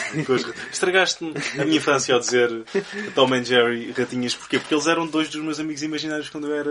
Quando andava Sim, amigos que andavam sempre à porrada, esses são Yeah. meus amigos imaginários. Ah, para mim, o Robot Chicken estragou toda a minha infância, portanto, tudo, tudo eles já, Yeah. já me estragaram, portanto, a partir daí, pff, desculpa então. Ah, mas olha, obrigado, foi uma boa Parece. conversa aleatória. Uhum. Ah, espero que as duas pessoas e meia que ouviram isto, porque uma é só meio corpo, Ah, ah, mas tem muitos bons. Mas tem muitos bons. Tem um ouvido muito apurado. Essa, Tem, tem, tem. Porque a falta de, de- das pernas ajuda. Que, Yeah, pá, não acredito yeah. o que é que eu estou a dizer. Bom, mal, vamos já mal. cortar isto aqui. Ah, Ou não, ou podemos continuar a falar e depois cortas em casa. Epá, não, já estamos numa Uma hora e, tal. um E ninguém quarto. vai ouvir. É, porque o Rui Brazuna, as pessoas ainda ouvem uma hora e tal. Não sei se ouvem. eu não acho sei que se... sim. Não, Acho- as acho- pessoas acho que ouvem, mas um estão desconto. tipo com, com os fones, estão a ouvir. Ah, não estão a ouvir com atenção, se calhar. Ninguém me conhece, ninguém, ninguém me conhece lá de mim. Quem vai ouvir uma hora e tal? Olha, o podcast mais ouvido desta série é um com duas pessoas que ninguém conhece de lado nenhum. Hum, mas não tem uma hora e tal. Tem 40 e tal minutos. Ah, mas aí, sabes que as pessoas veem tipo, podia ter 59 e era ok, porque as pessoas veem lá, ah, 59, então isto tem menos de uma hora. Mas se já passa de uma, Uma- hora. se for uma hora e um segundo, já não, Não, dá. estraga tudo. Tá bom, olha. Obrigado. Ok. Muito boa sorte Eu deixo-te, no futuro. eh, eu vou lá à tua casa e deixo-te por lá de baixo eh, os meus guiões e depois tu. Eu leio. Sim, tá sim, bem. sim, sim, Deixa lá. Se, se for aqui, não quero. Tem de ser mesmo lá, tá bem? Pronto. Tá bem. Então vá. Não, aqui não. Nós agora vamos. ahm, ah, quer- queres recriar aquela, aquela, ahm, aquelas cenas do 9 semanas e meia? Só que, só que a comida tem no frigorífico só tem valor. Não Eu sei preferia a se... manteiga do último Tango em Ah, Paris. tá bem. se tiveres aí, senão vou lá buscar. Abaixo. Tens Nutella, aqui um pode pingo ser? doce. Opa, à falta de, pode-se tentar. Mas Tá bom, então vamos lá tentar disso. Então vá, até já. Até à próxima. Obrigado, Rui. Ora é essa, disponha.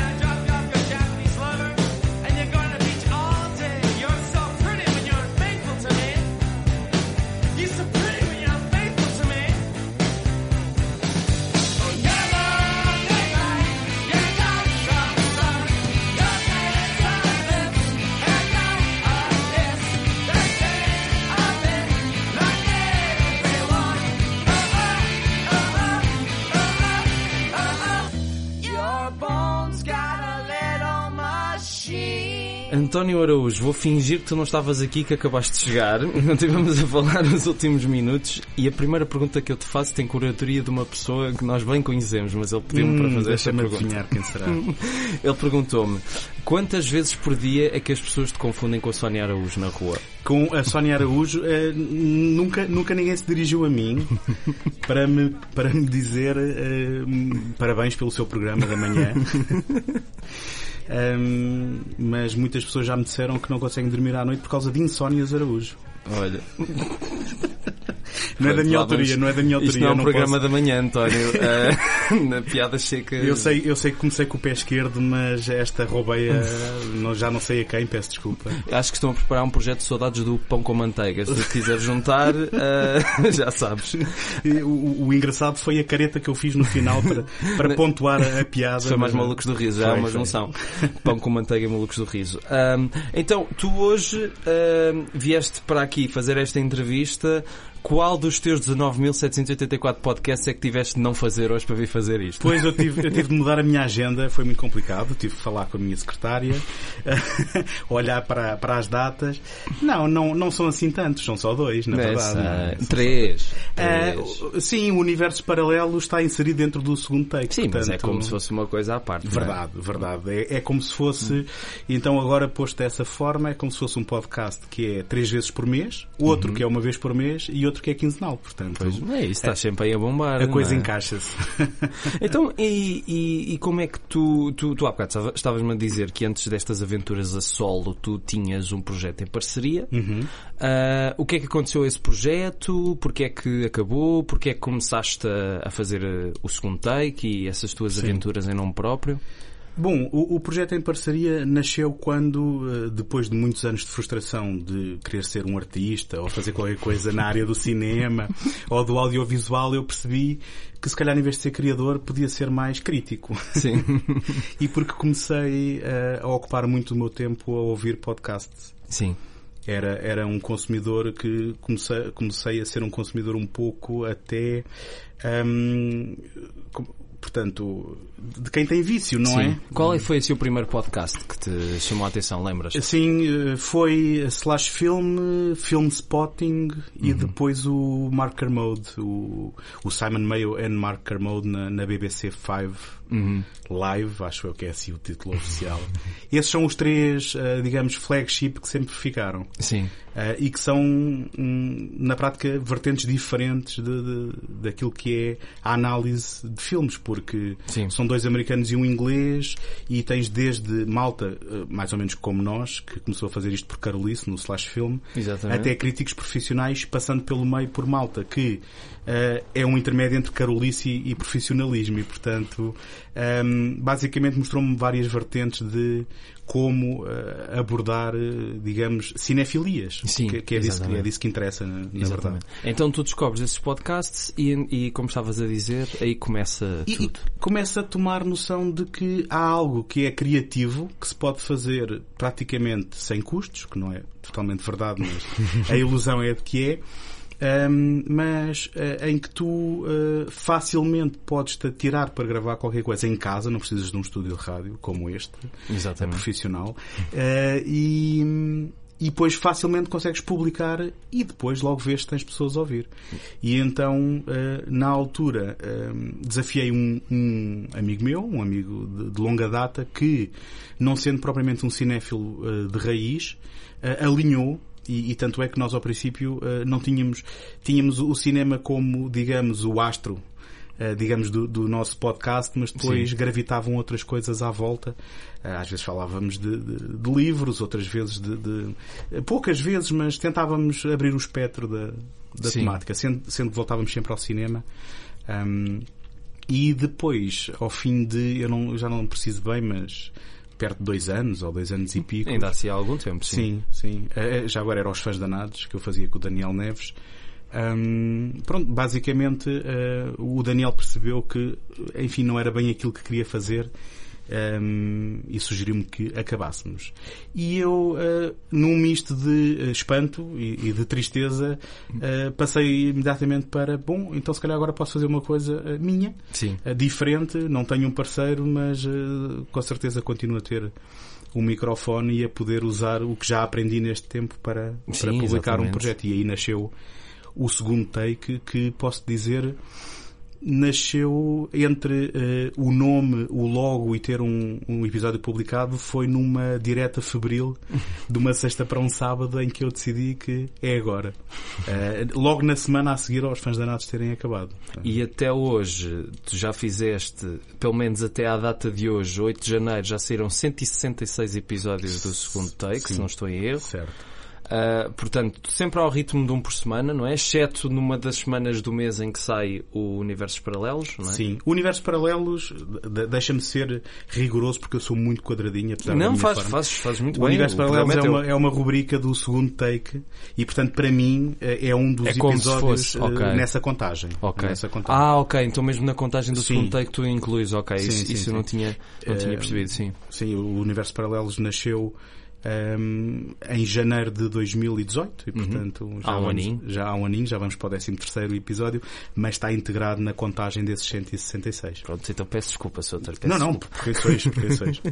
E hum, tu, tu estavas a dizer há bocado com- como é que chegaste aos podcasts e, e, e- e estávamos a falar em off que o- os teus podcasts, além de, de serem sobre cinema e muitas vezes serem bastante detalhados sobre vários filmes e várias cinematografias, tu ainda, tu, tu ao contrário se calhar do que seria expectável, tu não falas ah, improvisadamente, tu preparas detalhadamente os programas de fio a pavio, os textos. Quanto tempo é que tu demoras mais ou menos a fazer um, um episódio? Desde a escrita até à publicação. Quanto tempo mais ou menos? É, é curioso, eu devia saber, mas não sei.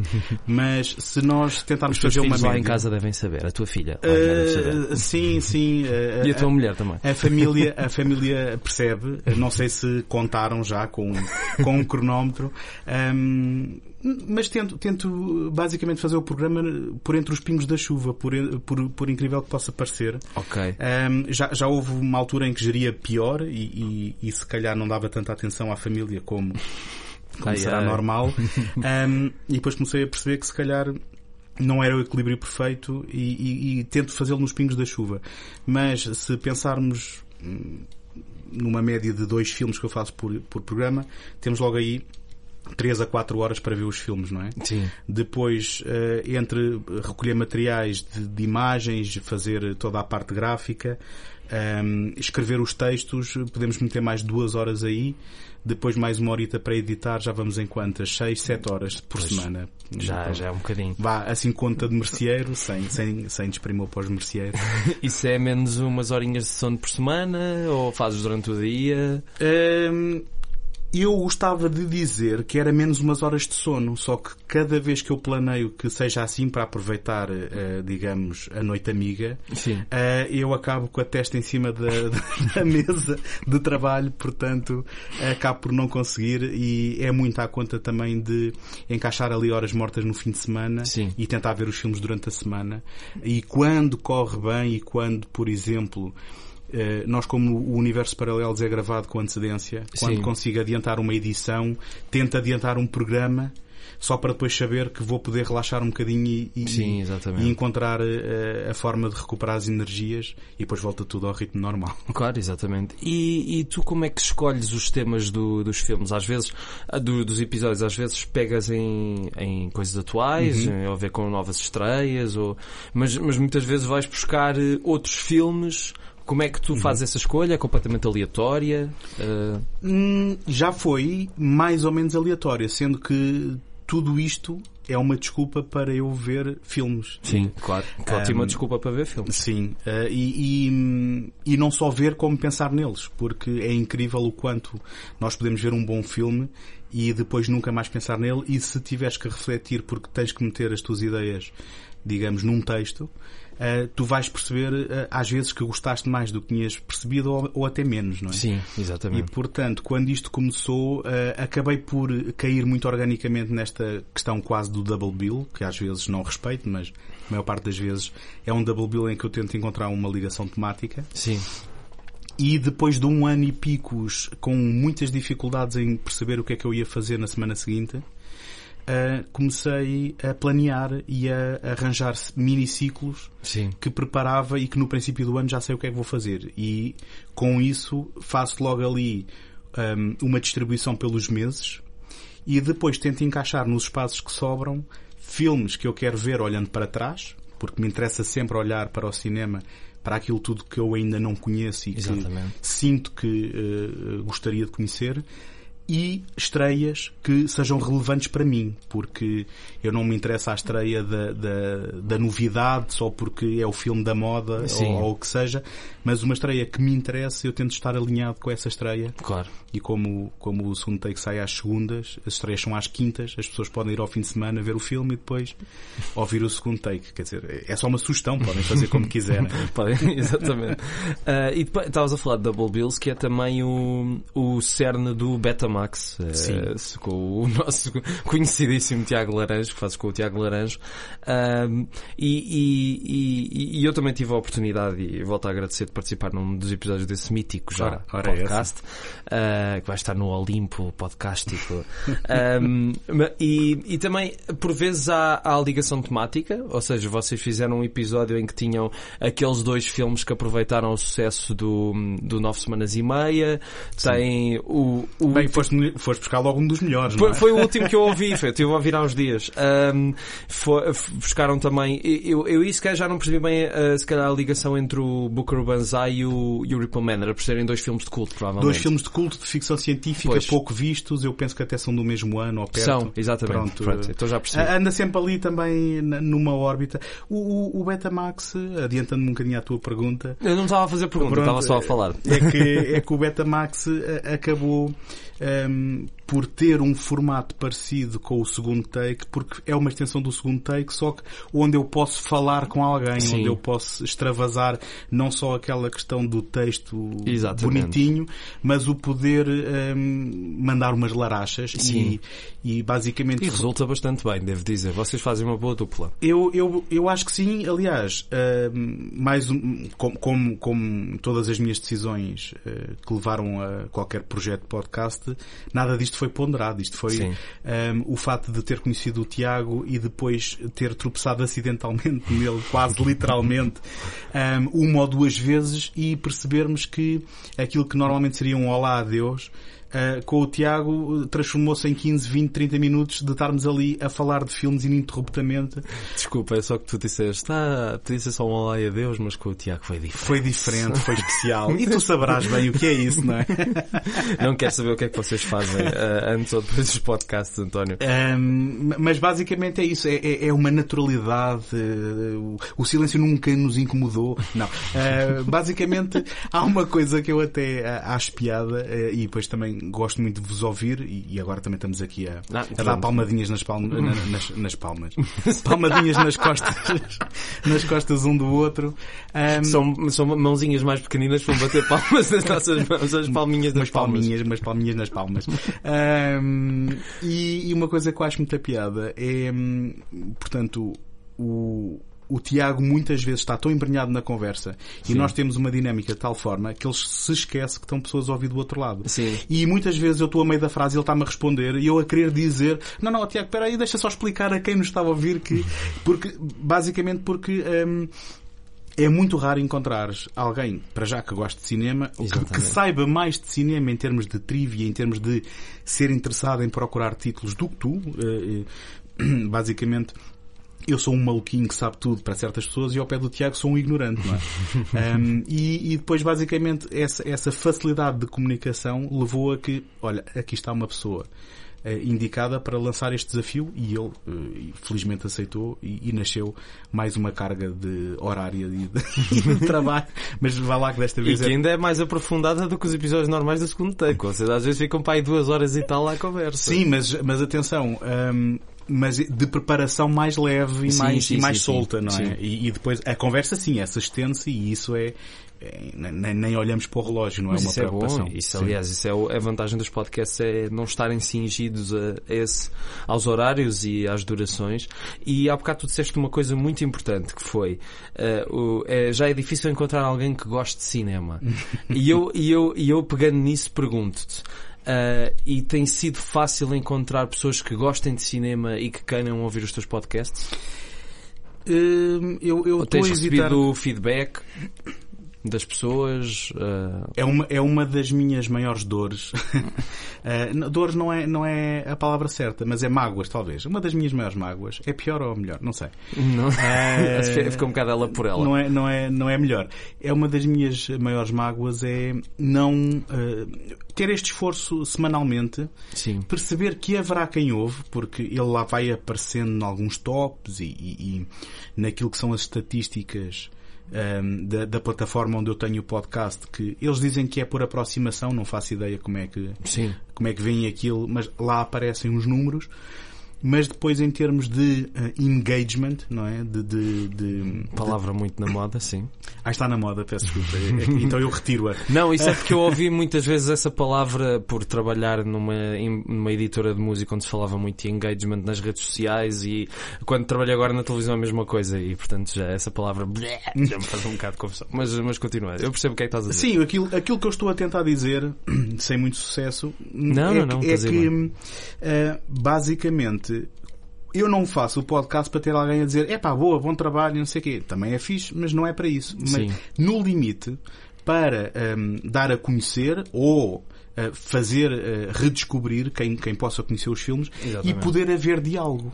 Sim. E esse, em termos de objetivo, é um falhanço eh, redondo porque eh, as pessoas simplesmente não têm hábito. E eu agora, quando falo em pessoas, falo de mim, porque eu também sou ouvinte Sim. há muitos anos e não tenho muito hábito, se bem que eu eh, comecei por ouvir mais ehm, podcasts estrangeiros onde havia aquela distância de ok, estamos à distância de um e-mail, mas no entanto não havia essa proximidade. Sim. E hum, aqui acabamos por ter mais feedback e likes e, e, e ter mais noção de, de quem, é, de quem eh, ouve, de pessoas que tu conheces e de Pois. pessoas que tu vais conhecendo, digamos, neste quase hum, meio. Sim. porque tu vais conhecendo umas pessoas num motel X, ou aqui, ou ali, ou porque te convidam para participar no programa deles, e depois são esses que realmente aparecem e todo, todo o feedback é bem-vindo e é agradecido, só que falta hum, aparecer aquele anónimo que diz epá, vi este filme porque te ouvi falar Sim. e é muito giro porque. E depois falta este o porque dois pontos, Exatamente. não é? Ah, porque um dedo para cima e um dedo para baixo, ah, pronto, é um número, não é? Sim. E hum, aquela ideia de poder estimular pensar sobre o filme e depois poder haver até uma troca, olha, não concordo Exatamente. contigo, porque. E falta este bocado, falta este Exatamente. bocado. ah, E, e depois, e depois quando existe é sempre lá está entre as pessoas que se conhecem ou Sim. não, não extrapolam um bocado esse essa camada de, de pessoas que ouvem, não é? Sim, sim. Ma- mas, eh, mas sentes que é possível eh, falar para um nicho tão específico como o cinema, se- sendo, ou, ou seja, não, não, não cedendo aquilo que tu queres fazer àquilo que as pessoas querem ouvir, porque, por exemplo, a maior parte das pessoas, se calhar, quer, quer mais estar sempre à pro- à procura de informações sobre os mesmos filmes, ou sempre aquela meia dúzia de filmes que estão sempre a ser falados. E depois, quando tu e o Tiago fazem um, um episódio sobre Ahm, houve um episódio que foi sobre o, o, o Seven Ups do, do oh, não, o 42 Pickup. Ahm, do- um sim, foi o um- Seven Ups também. Foi o Seven Up. Sim. Mas São os dois com o Roy Scheider, não é? Sim, mas foi- por acaso foram dois programas separados Sim. em que um fizemos policiais passados em Nova York e Sim. outro em Los Angeles. Qual sim. deles é que teve o Cruising? o Cruising é o passado em Nova York. Sim, é? exatamente. Com o Seven É Up isso, exatamente. E, e com o Ano do Dragão, É acho que, eu. é que eu tenho sempre, eu faço sempre confusão com os dois filmes do Roy Scheider, porque para mim tipo, tem, tem números e, e tem o gajo, ah, com mais ou menos plásticas. Ah, Eu, eu tenho, eu tenho, já agora um à parte, eu tenho um grande. faz-me grande impressão as, as plásticas que o Roy Scheider fez. Parece um Muppet. Eh, bom, mas digamos que ele ficou com, com, com uma expressão bastante consistente ao longo do tempo depois, não é? Bom, mas estava a dizer isso. Fa- fazem sobre estes dois filmes que a mim me interessam, até porque quando vocês fizeram esse podcast eu tinha acabado de ver o Cruising. Ahm, e por outro lado, como é, como é que podes captar pessoas que, que não conseguem ir além daqueles filmes mais que toda a gente já está sempre a ouvir falar, não é? Quer dizer, é um bocado complicado. Eu, Eu- próprio sinto isso quando fazemos o Escolhe Tu. Uhum. Eu não tenho uma resposta para ti, mas, Eu mas, mas, mas, mas tenho opiniões. Sim, é isso que eu Ahm, quero. Eu acho que, e voltando à questão de que se o segundo take era um, um podcast um bocado para o umbigo, no sentido que isto acaba por ser uma expressão daquilo que eu quero ver e descobrir, Sim. o Betamax vai um passo além porque aí nos dedicamos mesmo a, ok, vamos tentar evitar clássicos, vamos tentar evitar o óbvio, Sim. vamos encontrar filmes obscuros, mas não por ser obscuros, mas sim porque os queremos ver. Sim. Pronto. E porque tem qualquer coisa de interessante. E é? porque tem qualquer coisa, e porque tem alguma ligação, ou porque nós temos nas nossas listas de, daqueles que sempre quisemos ver e não vimos. Tinhas o Corpos Escaldantes na tua lista de. de- Por acaso, por acaso, não sei como é que chegámos lá, acho que até foi por piada, e depois, a- a- aliando ao facto de que dissemos vamos fazer isto em dezembro, porque, obviamente, o dezembro é uma época escaldante, não é? Sim, exatamente. Eh, acabou por ser mais uma piada do que outra coisa. Mas, por outro lado, foi quase um, um, um cheque na, na box, digamos, de- do- dos Alman King, e pronto, podemos arrumar e nunca mais vês Alman King em toda vida. a nossa vida. Mas, hum, Fal- falar dos filmes não, não óbvios, sim, era o que Sim, e, e a questão é, hum, obviamente que nós gostávamos de eh, haver pessoas que descobrissem, porque hum, e, e ainda há pouco tempo no, no último Betamax, curiosamente, eu falei sobre a revista Neon, que era uma revista britânica que já não existe Sim. e que eu descobri quando eu eh, estudava e que foi também muito importante eh, no meu descobrir de coisas que não tinha propriamente eh, acesso co- com as revistas ou com os jornais que tínhamos cá em Portugal. Sim. E o Betamax poderia servir disso para alguém. Nós, ao fazer isto, não podemos estar minimamente interessados em ter as pessoas a virem procurar isto por causa de quererem saber o último grito, não é? E a novidade. E, portanto, hum, de certa forma, não respondendo à tua pergunta, mas ah, endereçando-a, essa não pode ser uma preocupação. Agora, não invalida que, para os três caramelos que possam ouvir, pudessem dialogar connosco. Claro. Pronto, sim, sim, sim. E, e isso hum, é, é uma procura constante. Quer dizer, não sei eh, quem, quem, quem pode ter ouvido o, o episódio do segundo take em que celebramos os 10 anos da Take Cinema Magazine. Uhum. É também hum, uma queixa que não é só do podcast. Estamos a falar de um projeto de revista, não é? Que é a mais Exatamente. antiga revista eh, sobre cinema em Portugal, uma revista digital Exatamente. que, hum, Continua aí. que continua aí e que vai continuando apesar de não ter propriamente aquele feedback ehm, em que haja uma discussão de, de tocato lá ehm, em termos de pensar o cinema. Sim, exatamente. Ehm, até que tem a vantagem de que ali eh, passa tempos e aí tem um certo público, mas não é isso que eu sequer procuro num Pois, podcast. mas infelizmente qualquer projeto que tenha passatempos já, já alicia, mas não leva as pessoas ao resto, não é? Sim, eu, eu posso dizer que eu tenho um, um amigo pessoal eh, Tens um amigo pessoal, Tenho um- lá. tens um amigo pessoal. É só para separar destes amigos virtuais de Sim, agora. Estou a perceber, estou a perceber, estou a brincar contigo, desculpa. Hum, eu se calhar devia ter dito um amigo próximo. Pode ser. Dá muito tempo que hum, ao princípio do segundo take eh, ouvia todos os episódios e depois dizia mas tu podias era falar da estreia e falar disto e, de- e da série de televisão e não sei o quê. E eu cada vez que o ouvia irritava-me porque é do género eu não quero fazer nada disso. Agora o que é que aconteceu? ele deixou de ouvir. Pronto. Mas eh, é porque então também não está ali o público alvo daquilo que hum, é, é o projeto do umbigo. Pois, mas a questão é que também para falar de estreias já tens mil programas que fazem isso, não é? Eh, o que é que interessa sim. ter mais um, não é? Sim. Eu, eu, eu, se tu fizesse o segundo take dessa maneira, eu não ouvia. pois, pois Eh, nem ouvia o Betamax nem os universos paralelos.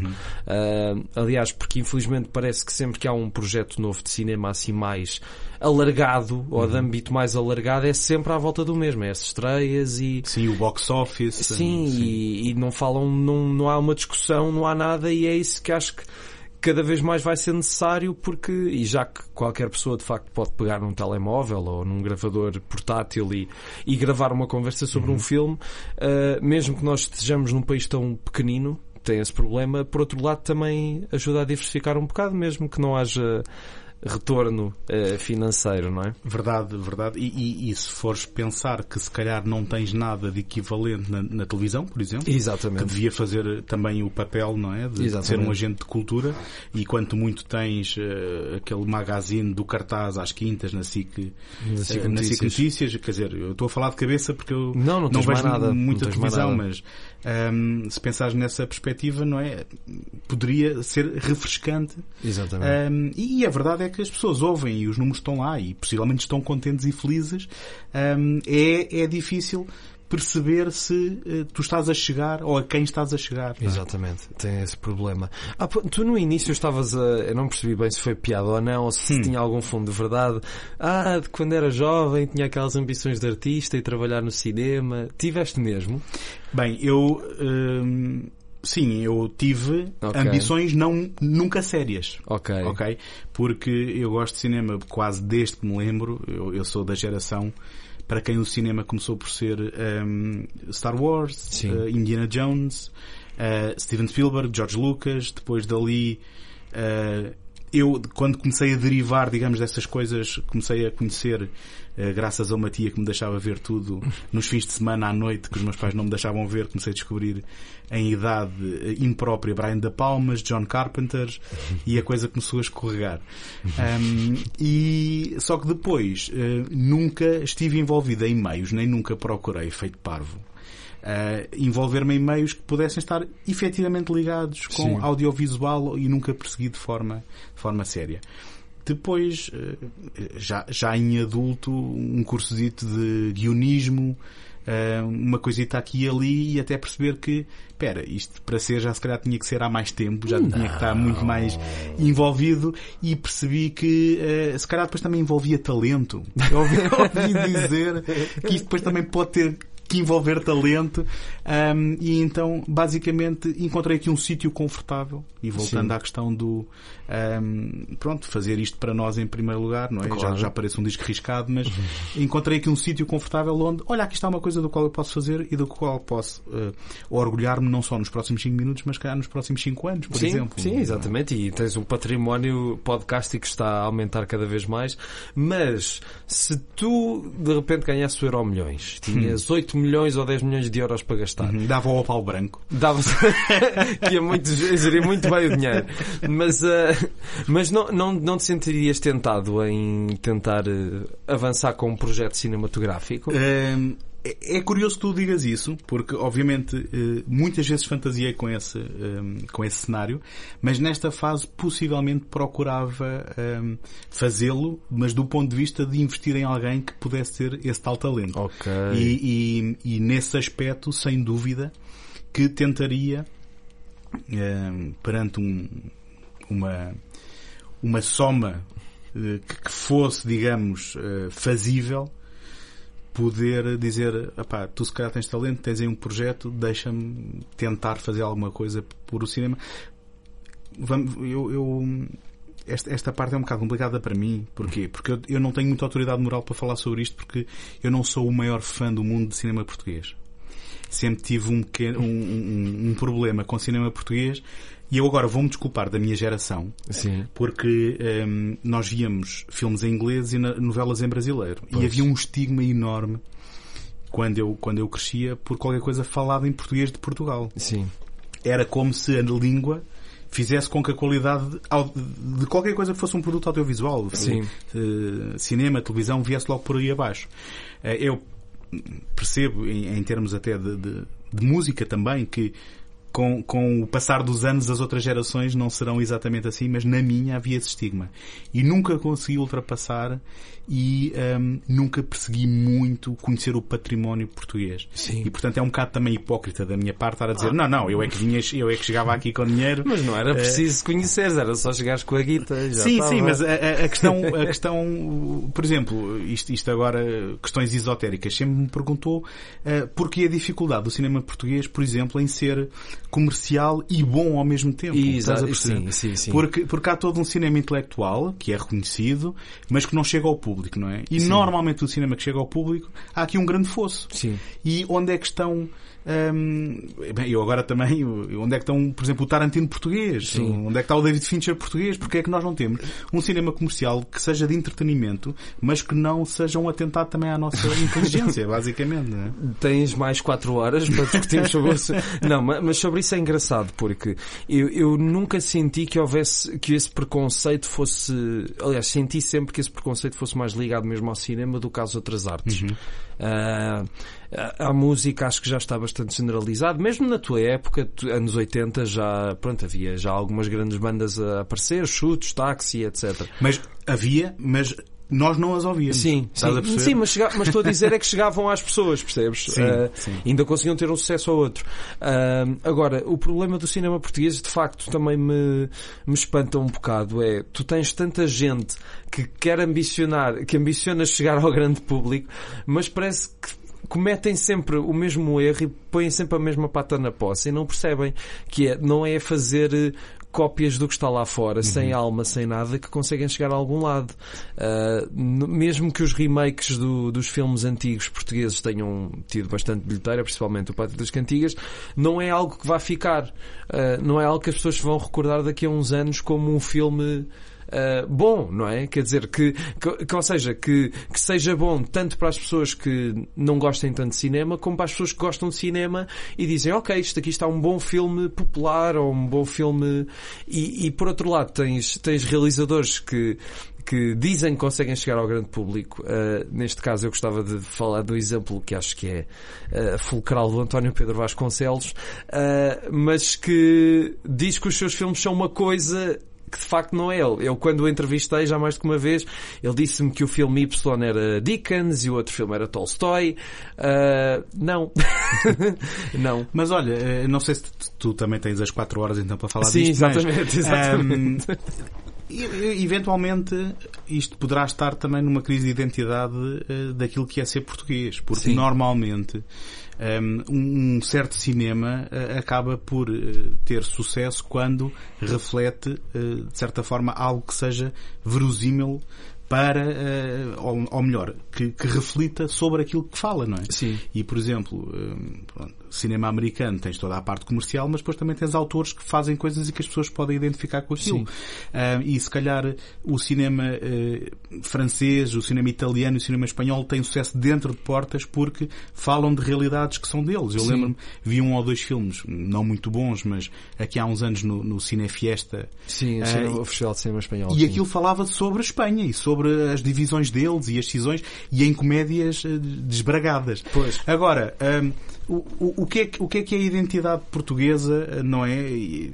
Para um jovem português quando tudo o que a gente consome também vem lá de fora, Exatamente. não é? E a nossa própria identidade também já está muito. Diluído. Sim. Penso eu, o que, é que é, o que é que é fazer um filme que é falar sobre o que é ser português neste, neste momento? Exatamente. Hum, e, quer dizer, e, e- eu, não, eu não posso falar com muita propriedade, já o disse, mas ah, quando há tentativas que me parecem com mais sucesso, se calhar são filmes que falam sobre alguma ruralidade e alguma interioridade. Agora, qual foi a última vez que viste um filme sobre o que é ser lisboeta e o que é viver em Lisboa no, no século XXI? Pois. Quer dizer, hum, se calhar há. hum, Não, é assim, assim, no momento não me estou a recordar. Sei é que há um realizador que acho que foi o que conseguiu estar mais perto de, de fazer algo, de ter uma carreira consistente de filmes de qualidade e de filmes que chegavam ao mesmo tempo às pessoas, que é o José Fonseca e Costa.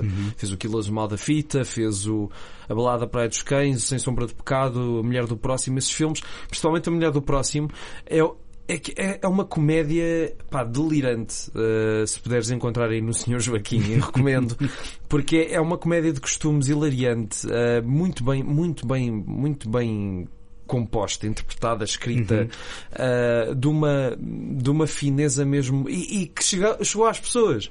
Sim. Ou seja, não precisas de ser condescendente por um lado e dizer que as pessoas são parvas e que não conseguem perceber uh, uma ideia que tenha mais ou uma frase que tenha mais de cinco palavras. Um, e por outro lado também não precisas de ser, eu não gosto da palavra pretencioso, mas sinto que às vezes o cinema que não, que não tem essas ambições comerciais às vezes também acaba por cair num certo pretenciosismo. Pois. Eu, eu só- também só para não parecer um completo ignorante e, e- e, digamos, alguém que ignora por completo o cinema português, Sim.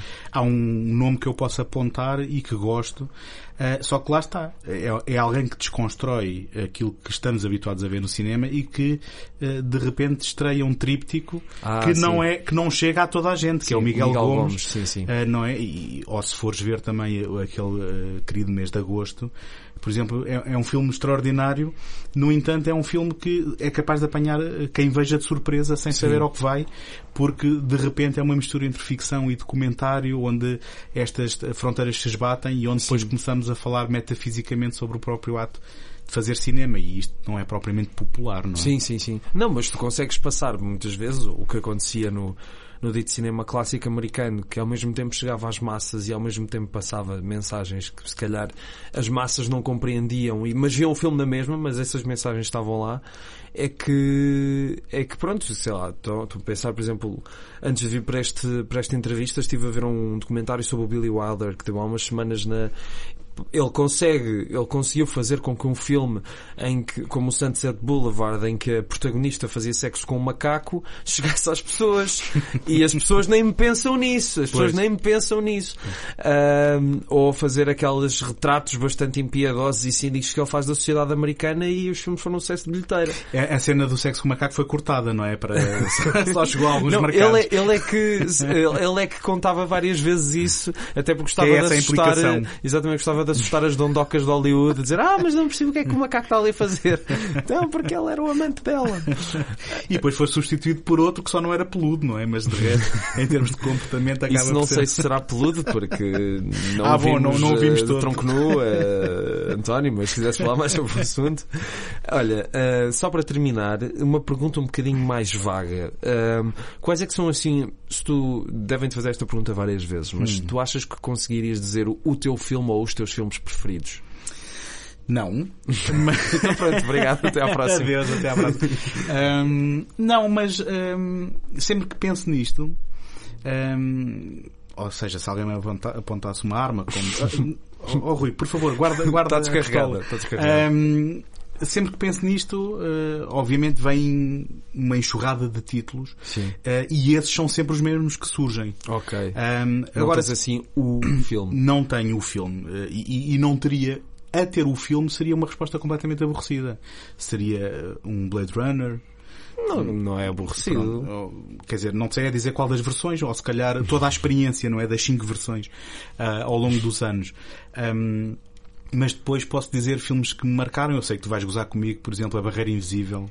Foi a primeira vez que eu descobri Malik. Porquê quando... que eu haveria de gozar contigo? Só, porque, porque o Tiago só disse... ouvi, ouvi, ouvi umas coisas aí nos episódios. Não, mas eu não tenho nada contra o Malik, não sou como o Tiago. Ah, eu pensei que estavas a alinhar com ele. Não, Ok. não, é assim, dos últimos filmes sim. Esse- bom, Eh, ok.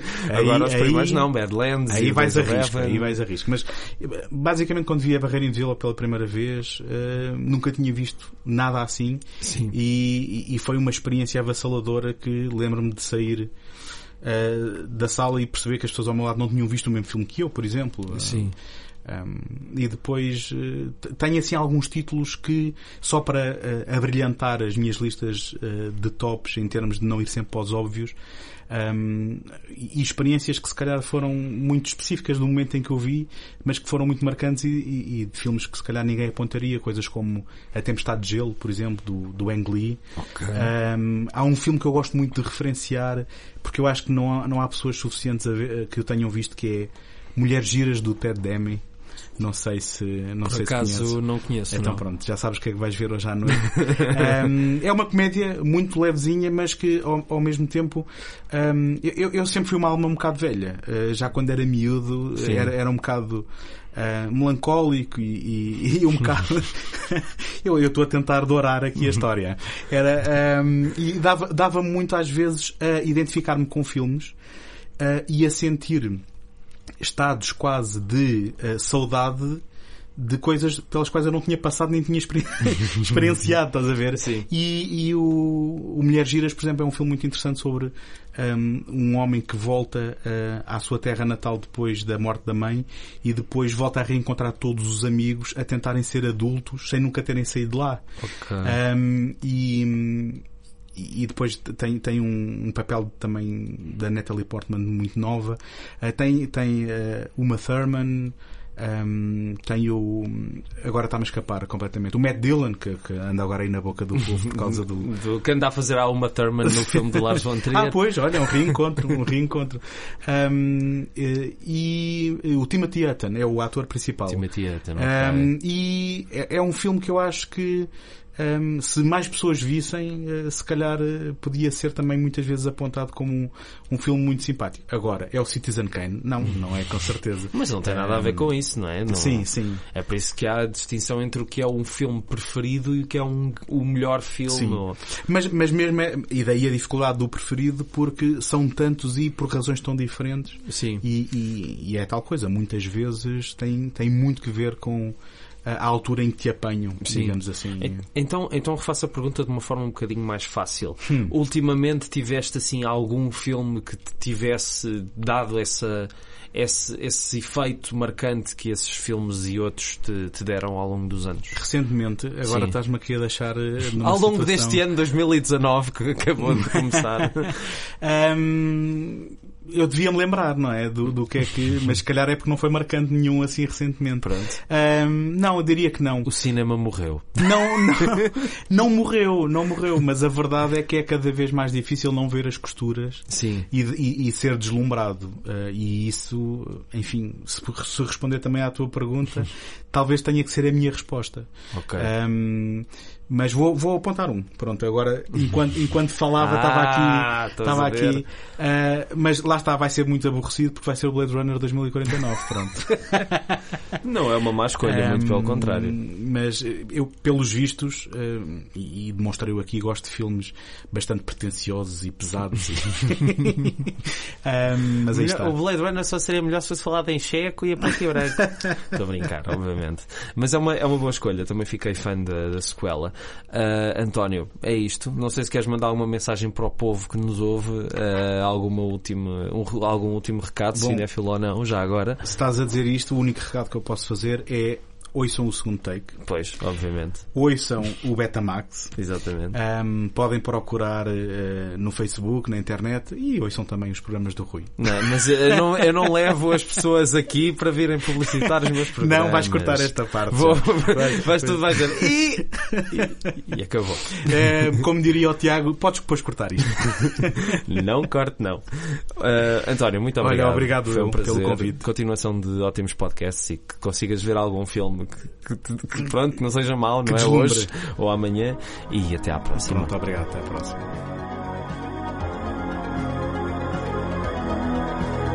Lembramos que encontram todos os episódios do podcast em segundotake.com betamax e que podem seguir-nos no Facebook. Encontram-nos também no Apple Podcasts e no Spotify, onde podem subscrever o programa e deixar uma classificação positiva. Agradecemos a vossa ajuda para chegar a mais ouvintes. Não se esqueçam de voltar para o próximo episódio, onde vamos desempoeirar mais títulos esquecidos e abandonados à nascença.